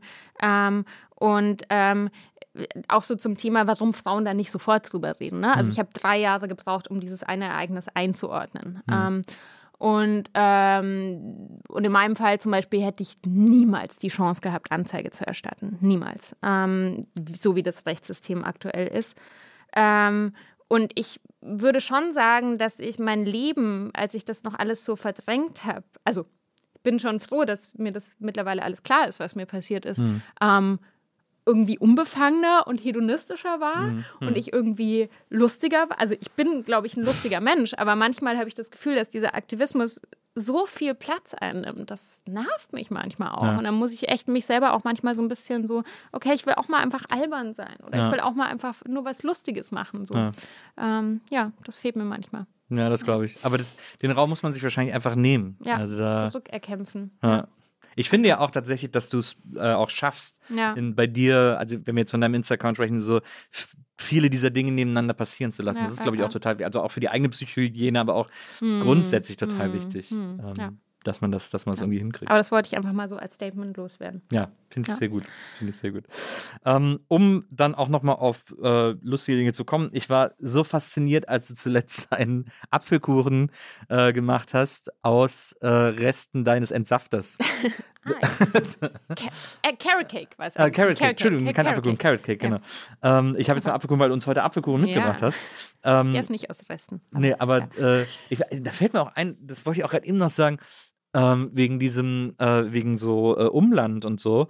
Äh, ich bin ja in so einer kleinen Stadt im Rheinland aufgewachsen, wo auch äh, quasi um die Stadt rum nur Felder von Bauern waren mit allen möglichen Dingen. Und ähm, da weiß ich, für mich war das, war das Geilste, einmal im Jahr, so im Herbst, äh, hat mich meine Mutter ins Auto gepackt und dann sind wir äh, ein paar Kilometer in ein Nachbardorf gefahren, äh, wo es einen großen Apfelhof gab. Und die hatten einen, einen, äh, einen, einen äh, Hofladen. Und ähm, da hatten die 10, 15 Sorten und äh, überall so aufgestellt und vor jedem Aufsteller dieser Sorten waren, war ein aufgeschnittener Apfel, sodass man die dann, man konnte jede Sorte durchprobieren und dann gucken, oh, welche gefällt mir gut, welche gefällt mir nicht und so. Und dann haben wir da immer so Äpfel gekauft. Das war für mich äh, ein absolutes Fest, dieses so einmal im Jahr Apfel probieren zu gehen. Und dann auch zu merken, was es für Unterschiede Total, gibt. Ne? ja. Äh. Und das ist ja jetzt auch wieder so angesagt, so jetzt kommen ja so diese alten Sorten wieder, ne, die jetzt wieder so vermehrt angebaut werden irgendwie. Und weißt du, und das ist ja dann wieder der Brückenschlag, weshalb ich diese, diese Liebe und diese Leidenschaft für Obst und Gemüse irgendwie habe, weil wir haben diese krasse Vielfalt. Tomaten ist ja auch so ein Beispiel. Ne? Ja. Es gibt ja so unterschiedliche Tomaten, die auch so unterschiedlich schmecken und so. Also es ist einfach so, so toll. Was, da gibt es immer was zu entdecken, ja. Ja, so eine dicke Fleischtomate, die Ja, ist echt ja, immer super beeindruckend, Ja, finde und ich. so eine kleine Cherry-Tomate, die aber total äh, aromatisch ist. Und, äh, Ja. toll. Ja. Jetzt, äh, was hast du uns denn hier für, einen- für einen Kuchen mitgebracht, wollte ich Ähm, mal. Das ist ein äh, gedeckter Apfelkuchen äh, mit einer Florentiner Kruste, also mit so äh, karamellisierten äh, Mandelplättchen. Und genau. Da steig ich doch sofort mal zu. aus regionalen äh, Bio-Äpfeln. Wenzel serviert uns den Apfel, vielen Dank, äh, den Apfelkuchen. Ich habe tatsächlich heute schon ein Stück zum Frühstück gegessen. Ich möchte zwar keinen. Ich, Aber ich muss den unbedingt probieren. Ich bin ja, ich, was ich liebe, was meine Mutter mir früher manchmal so zum Geburtstag, danke Wenzel, was meine Mutter mir damals äh, zum Geburtstag immer wieder beim Bäcker holen musste, ist, äh, im Rheinland gibt es den sogenannten Riemchenapfel. ja. Ähm, das ist ein Kuchen mit Apfelmus Mhm. und da kommen dann eben aus dem Teig werden so, wird so ein Gittermuster drauf gemacht. Äh, die, das sind dann die Riemchen sozusagen. Und, Mhm. Ah, ja, ja, äh, und dann kommt dann noch so grober Zucker drauf. Ah, geil. Ja, Das das, fand ich auch sehr, sehr gut. Ja, lecker. Apfelkuchen. Ja, Das Apfelkuchen ist Apfel geil. ist auch so was ganz Einfaches, wo man so 20.000 Sachen draus machen kann. Ja. Ja, ist gut. Wenn es schmeckt. Hm. Oh, der ist sehr gut. Oh, der schmeckt richtig frisch. Diese Mandeln. Geil. Ist lecker, ne? Ja, sehr geil, ja. Das ist aber schön. Das freut mich, dass Ah. es schmeckt. Boah, ist ja lecker. Ist das Rezept auch in der kleinen Hoffmann drin? Nee, das muss ich äh, ehrlich gestehen, das ist ein Rezept von äh, einer Kollegin, die, die so sehr auf veganes Backen spezialisiert Ja. ist. Und ähm, ich habe es heute in meiner Story geteilt. Es gibt es auch online. Äh, Stina Spiegelberg heißt die. Und ähm, ah, ich finde es auch immer wieder cool, so von anderen Leuten Rezepte irgendwie auszuprobieren. Und ich muss ehrlich sagen, also ne, von wegen intuitiv kochen, aber ich merke natürlich auch äh, so die, die Corona-Fatigue so ein bisschen. Ja, oh ja. Und ich habe auch so Tage, wo ich einfach nur froh bin, mir mal so ein Rezept rauszusuchen und das einfach. Also gerade beim Backen macht schon auch Sinn. Intuitiv Rezepte backen ist zu nicht so nutzen. einfach, Genau. ne? Ja, ja. Also geht auch, kann ich auch schon so manchmal. Aber, oder man hat dann zum Beispiel, ich habe ein paar Rezepte im Buch, die sind dann eher so, dass man Komponenten austauschen kann. Ja. Ja. Das geht schon gut äh, beim, beim Intuitivbacken. Aber jetzt bei sowas Komplexerem Ja. ma- macht Sinn, auch ein Rezept zu, zu, zu verfolgen. Was du ja auch viel äh, in deiner Story immer machst. Schön, ich esse jetzt den ganzen Kuchen, Ja, aber du. dann müssen die HörerInnen jetzt durch. ähm, was du ja. Das ist wie mein Podcast. Wir, wir versuchen immer uns zu unterhalten, gleichzeitig zu essen. Das ist mein Konzept. ist schwierig. Ja. Was du ja äh, viel machst, ist auch äh, wo du tatsächlich sehr intuitiv backst, ist Brot, ne? Ja, Du- ja, ja, ja. Du, du äh, ähm, experimentierst viel mit Brot, mit so einem. Sauerteig und so. Genau, also ich gehöre zu den, zu den Menschen, die im letzten Jahr viel Sauerteigbrot gebacken haben. Ich, also ich habe schon davor gelernt, Sauerteigbrot zu backen, aber habe einfach die Jahre davor so viel gearbeitet, dass ich das nie in den Alltag integrieren konnte. Und jetzt arbeite ich halt im Moment viel von zu Hause und kann das sozusagen machen. Und das ist schon, wenn man die Zeit hat, einfach ein toller Luxus, so sein, sein selbstgebackenes Brot morgens zu haben. Das habe ich jetzt ziemlich gut perfektioniert im letzten Jahr. Ja. Du, hast das auch, du backst das, glaube ich, immer in so einem, äh, so einem Topf. Le Creuset-Topf oder so, ne? Mhm, genau, und ich habe so, ich mache das halt immer in meiner Story, dass ich so, wenn ich es dann fertig gebacken habe, so den Deckel abnehmen Ja. so. Und das, ich habe wirklich schon so Nachrichten von Leuten bekommen, die dann geschrieben haben, so, ah, ich habe schon so, einen- so diesen Pavlov, Pavlovschen Hund, ne, diesen Sabber-Effekt, dass Ja. ich dann, wenn, wenn ich diesen Deckel sehe, dass ich denke, ui, was kommt denn? Ja. Aber diese Töpfe sind auch so. Ich habe auch von meinen Eltern ein Geschenk bekommen, vor zwei Jahren oder so. Ich benutze, ich, das ist ein großer, ich bin, das benutze ich nicht oft, weil ich oft nicht so viel Kochplatz Ja, brauche. äh, sozusagen. äh, äh. Aber die sind, es sind so unglaublich tolle Töpfe. Total, die haben halt so eine gute Wärmeleitung, deshalb sind die ja auch so super, um äh, Brot zu backen, weil Ja. die quasi von rundherum so die gleiche, gleichmäßig die Wärme geben und dann wird es halt besonders knusprig, ja. Ist das denn, hat dein Sauerteig auch einen Namen? Mm, Ja, ich habe mittlerweile ähm, zwei. ich habe Cornelius und Cornelius ähm, habe ich von einer, so einer Fermentationsexpertin hier aus Berlin, äh, Alexis, die, ähm, die auch ganz tolle, äh, Edible Alchemy heißt der ihre äh, Online-Kochschule. Und Cornelius stammt lustigerweise aus Island von einem äh, Bauernhof dort und ist angeblich so um die 150 Jahre alt. Comes with a story. und der andere, den habe ich von einer Frau aus Salzburg, die als Brotschwester auch online so, so äh, Rezepte und so Anleitungen hat. Und da habe ich vergessen, ich glaube, der heißt Zenzi. Ich glaub, ich glaub, Die Zenzi. Die Zenzi, ja genau. Und ich äh, wechsle immer ab Das aber das, das finde ich so schräg, diese Sauerteigkultur. Also man kriegt dann quasi so ähm, das, was diesen Namen hat, das ist ja so ein Ansatz, den man immer weiter benutzen kann. Ja. Und davon nimmt man dann nur einen Teil und mischt den mit Mehl oder was auch Man, immer. man erweckt den quasi immer wieder zum Leben. Also Mhm. man füttert den, der lebt ja quasi von den Nährstoffen im Mehl äh, und Wasser muss halt dazu und dann machst du ja den sogenannten, ich weiß gar nicht, wie man es ausspricht, Leaven oder so. Das ist quasi dieser aktivierte Starter und der kommt dann ins Brot mit rein. Genau. Ja. Und den Rest, den kann, also man kann den, wenn man jetzt nur so einmal die Woche macht, kann man den im Kühlschrank lagern. Ähm, der Cornelius ist so aktiv, ich habe den auch schon ein paar Mal einfach trocknen lassen. Wenn ich nur noch so einen kleinen Rest im Glas hatte, dann lasse ich es richtig austrocknen, Ja. stell den ins Regal und aktiviere ihn wieder mit Wasser. Äh, ist verrückt, oder? Und da kann man dann Brot rausbacken. Also, das ist, das ist aber, Schon- das ist echt Cybertechnologie, ne? oder? Das ist echt, ja, ist schon geil. Ja. ja, ich finde das immer faszinierend. Diese Brotsache finde ich tatsächlich. Und, und, und Alexis meinte wirklich, die hat den ja auch schon überall hin mitgenommen. Also sie hat auch schon so, wenn man halt zum Beispiel, wenn sie irgendwo mit Handgepäck hingeflogen ist, hat sie nur dieses, so ein Stückchen von diesem getrockneten Starter irgendwo eingepackt und dann wieder in einem anderen Land aktiviert. Ja. Aber das ist, äh, da, da, also das, man muss sich quasi, man kann das ja auch selber ansetzen, aber das ist, glaube ich, tierisch aufwendig, ne? Äh, ich glaube, so aufwendig ist es nicht, aber ich habe es noch nie gemacht. Weil ich habe immer, das ist ja dann auch immer so ein bisschen so ein Ding von jemandem, so ein Starter Ist so ein bekommen. Ding, ja, ja, und zum Beispiel bei der Brotschwester, man kann den auch online bestellen. Der kommt dann trocken, so ja. als Flöckchen. Genau, Ja. und dann kann man den selber ansetzen. Ja. Verstehe. Ähm, also du, äh, dein neues Buch, Die kleine Hoffmann, jetzt erhältlich. Äh, du eröffnest nächstes Jahr ein Restaurant. Hoffentlich. Ähm, hoffentlich, ja. Es wird übrigens, es wird übrigens Happa heißen. Und du hast mal eine Kolumne gehabt, die so hieß. Äh, Genau, die äh, im Mittelschön-Magazin, äh, die hieß, glaube ich, Happa Happa. Ähm, genau, das Restaurant wird Happa heißen. Gibt auch schon Instagram, also da kann man so ein bisschen gucken, was dann doch schon mal so passiert. genau, Wirst du zur Eröffnung auflegen? Nein. Sicher nicht. Aber vielleicht lade ich eine, äh, die, die andere Nina ein, die Ja. vielleicht auflegt. Das fände ich gut. Ja. Ähm, glaubst du oder weißt du oder ahnst du, was noch kommt? Oder hoffst du? Kann ja auch sein. Äh, also meinst du bei mir so? Ja, so nach dem Restaurant oder. Ich hatte, ich hatte letztens, hatte ich so, hatte ich so einen verdrückten Gedanken und habe gedacht so, naja, jetzt habe ich ja irgendwie, also jetzt habe ich zehn Jahre gekocht, wäre total crazy, wenn ich jetzt wieder ganz was anderes mache. Fahrschullehrerin. Ja. äh, boah. Also, worauf ich echt mal wieder Lust hätte, ähm, ich habe ja Ich habe ja eine klassische Gesangsausbildung und ich habe ja auch mit Anfang zwei, also so bevor das mit dem Auf, ich habe ja auch mal gesungen in der Ja. Band oder zwei. Fünf Jahre sogar, So ne? zwei, drei, vier Bands Ja. immer mal wieder so. In Wien. In, Äh, in Wien Zeit. war das genau. Und ich habe irgendwie auch immer mal wieder Lust zu singen. Ähm, und ich habe so diese krude Idee, dass ich dann, wenn ich dieses Restaurant habe, wir wollen vielleicht auch ein Klavier haben, weil wir so die Idee auch schön finden. Ähm, hoffentlich keine Nachbarn, die davon genervt sind. Das ist heutzutage so. Ähm, weil ich finde, wenn man ein Klavier hat, kann man so ganz unterschiedliche Menschen auch einladen, die auf diesem Klavier spielen können. Mhm. Ich hatte selber auch mal Klavierunterricht, kann aber leider nur sehr wenig, glaube ich. Und, ähm, und ich mich da so als singende Köchin in diesem Restaurant, wär, also ich muss jetzt nicht gleich ein Album machen, aber ich glaube, ich hätte so Bock, mal wieder so ein bisschen zu singen. Das wäre so eine Sache, die mir, die mir einfallen würde. Aber ähm, ja, eigentlich reicht es schon erstmal als Ziel. Und ja, du, ganz ehrlich, vielleicht doch irgendwann noch die Fernsehsendung. Also ich habe, mir macht das Spaß. Ich glaube, ich kann das auch ganz gut mittlerweile so vor der Kamera kochen. Und äh, wenn, die, wenn die Welt doch irgendwann dafür bereit ist, ähm, ja, bin ich es auch. Sehr gut.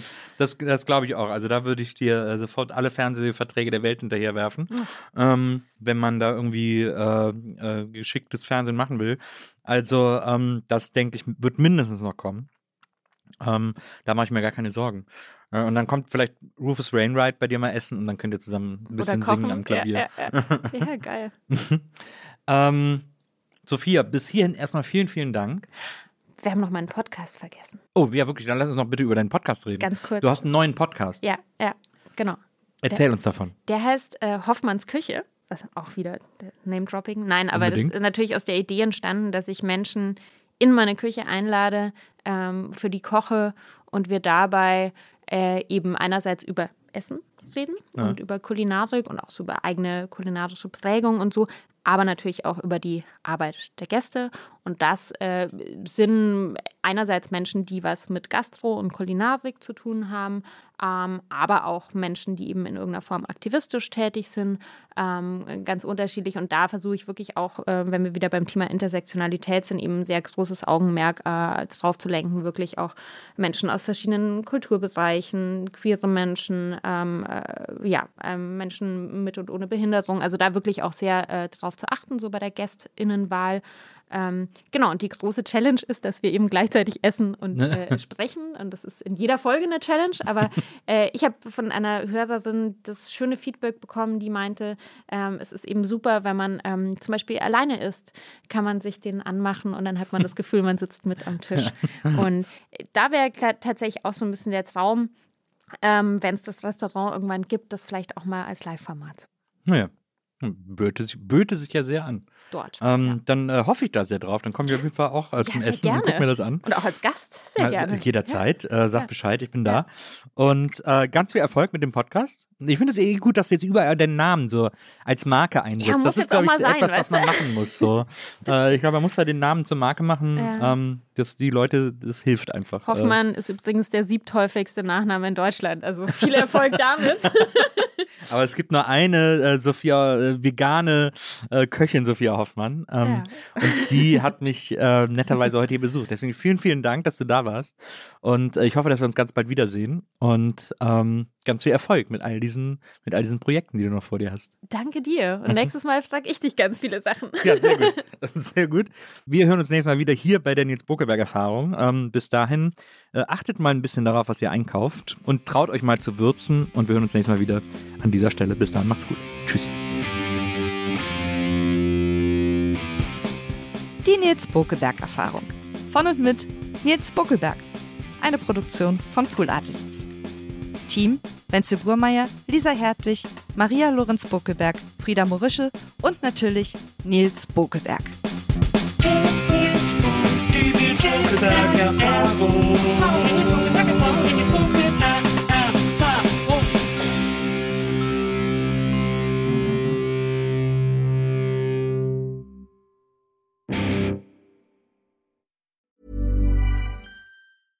Even when we're on a budget, we still deserve nice things. Quince is a place to scoop up stunning high-end goods for 50 to 80% less than similar brands. They have buttery soft cashmere sweaters starting at $50, luxurious Italian leather bags, and so much more. Plus, Quince only works with factories that use safe, ethical, and responsible manufacturing. Get the high-end goods you'll love without the high price tag with Quince. Go to quince.com slash style for free shipping and 365-day returns.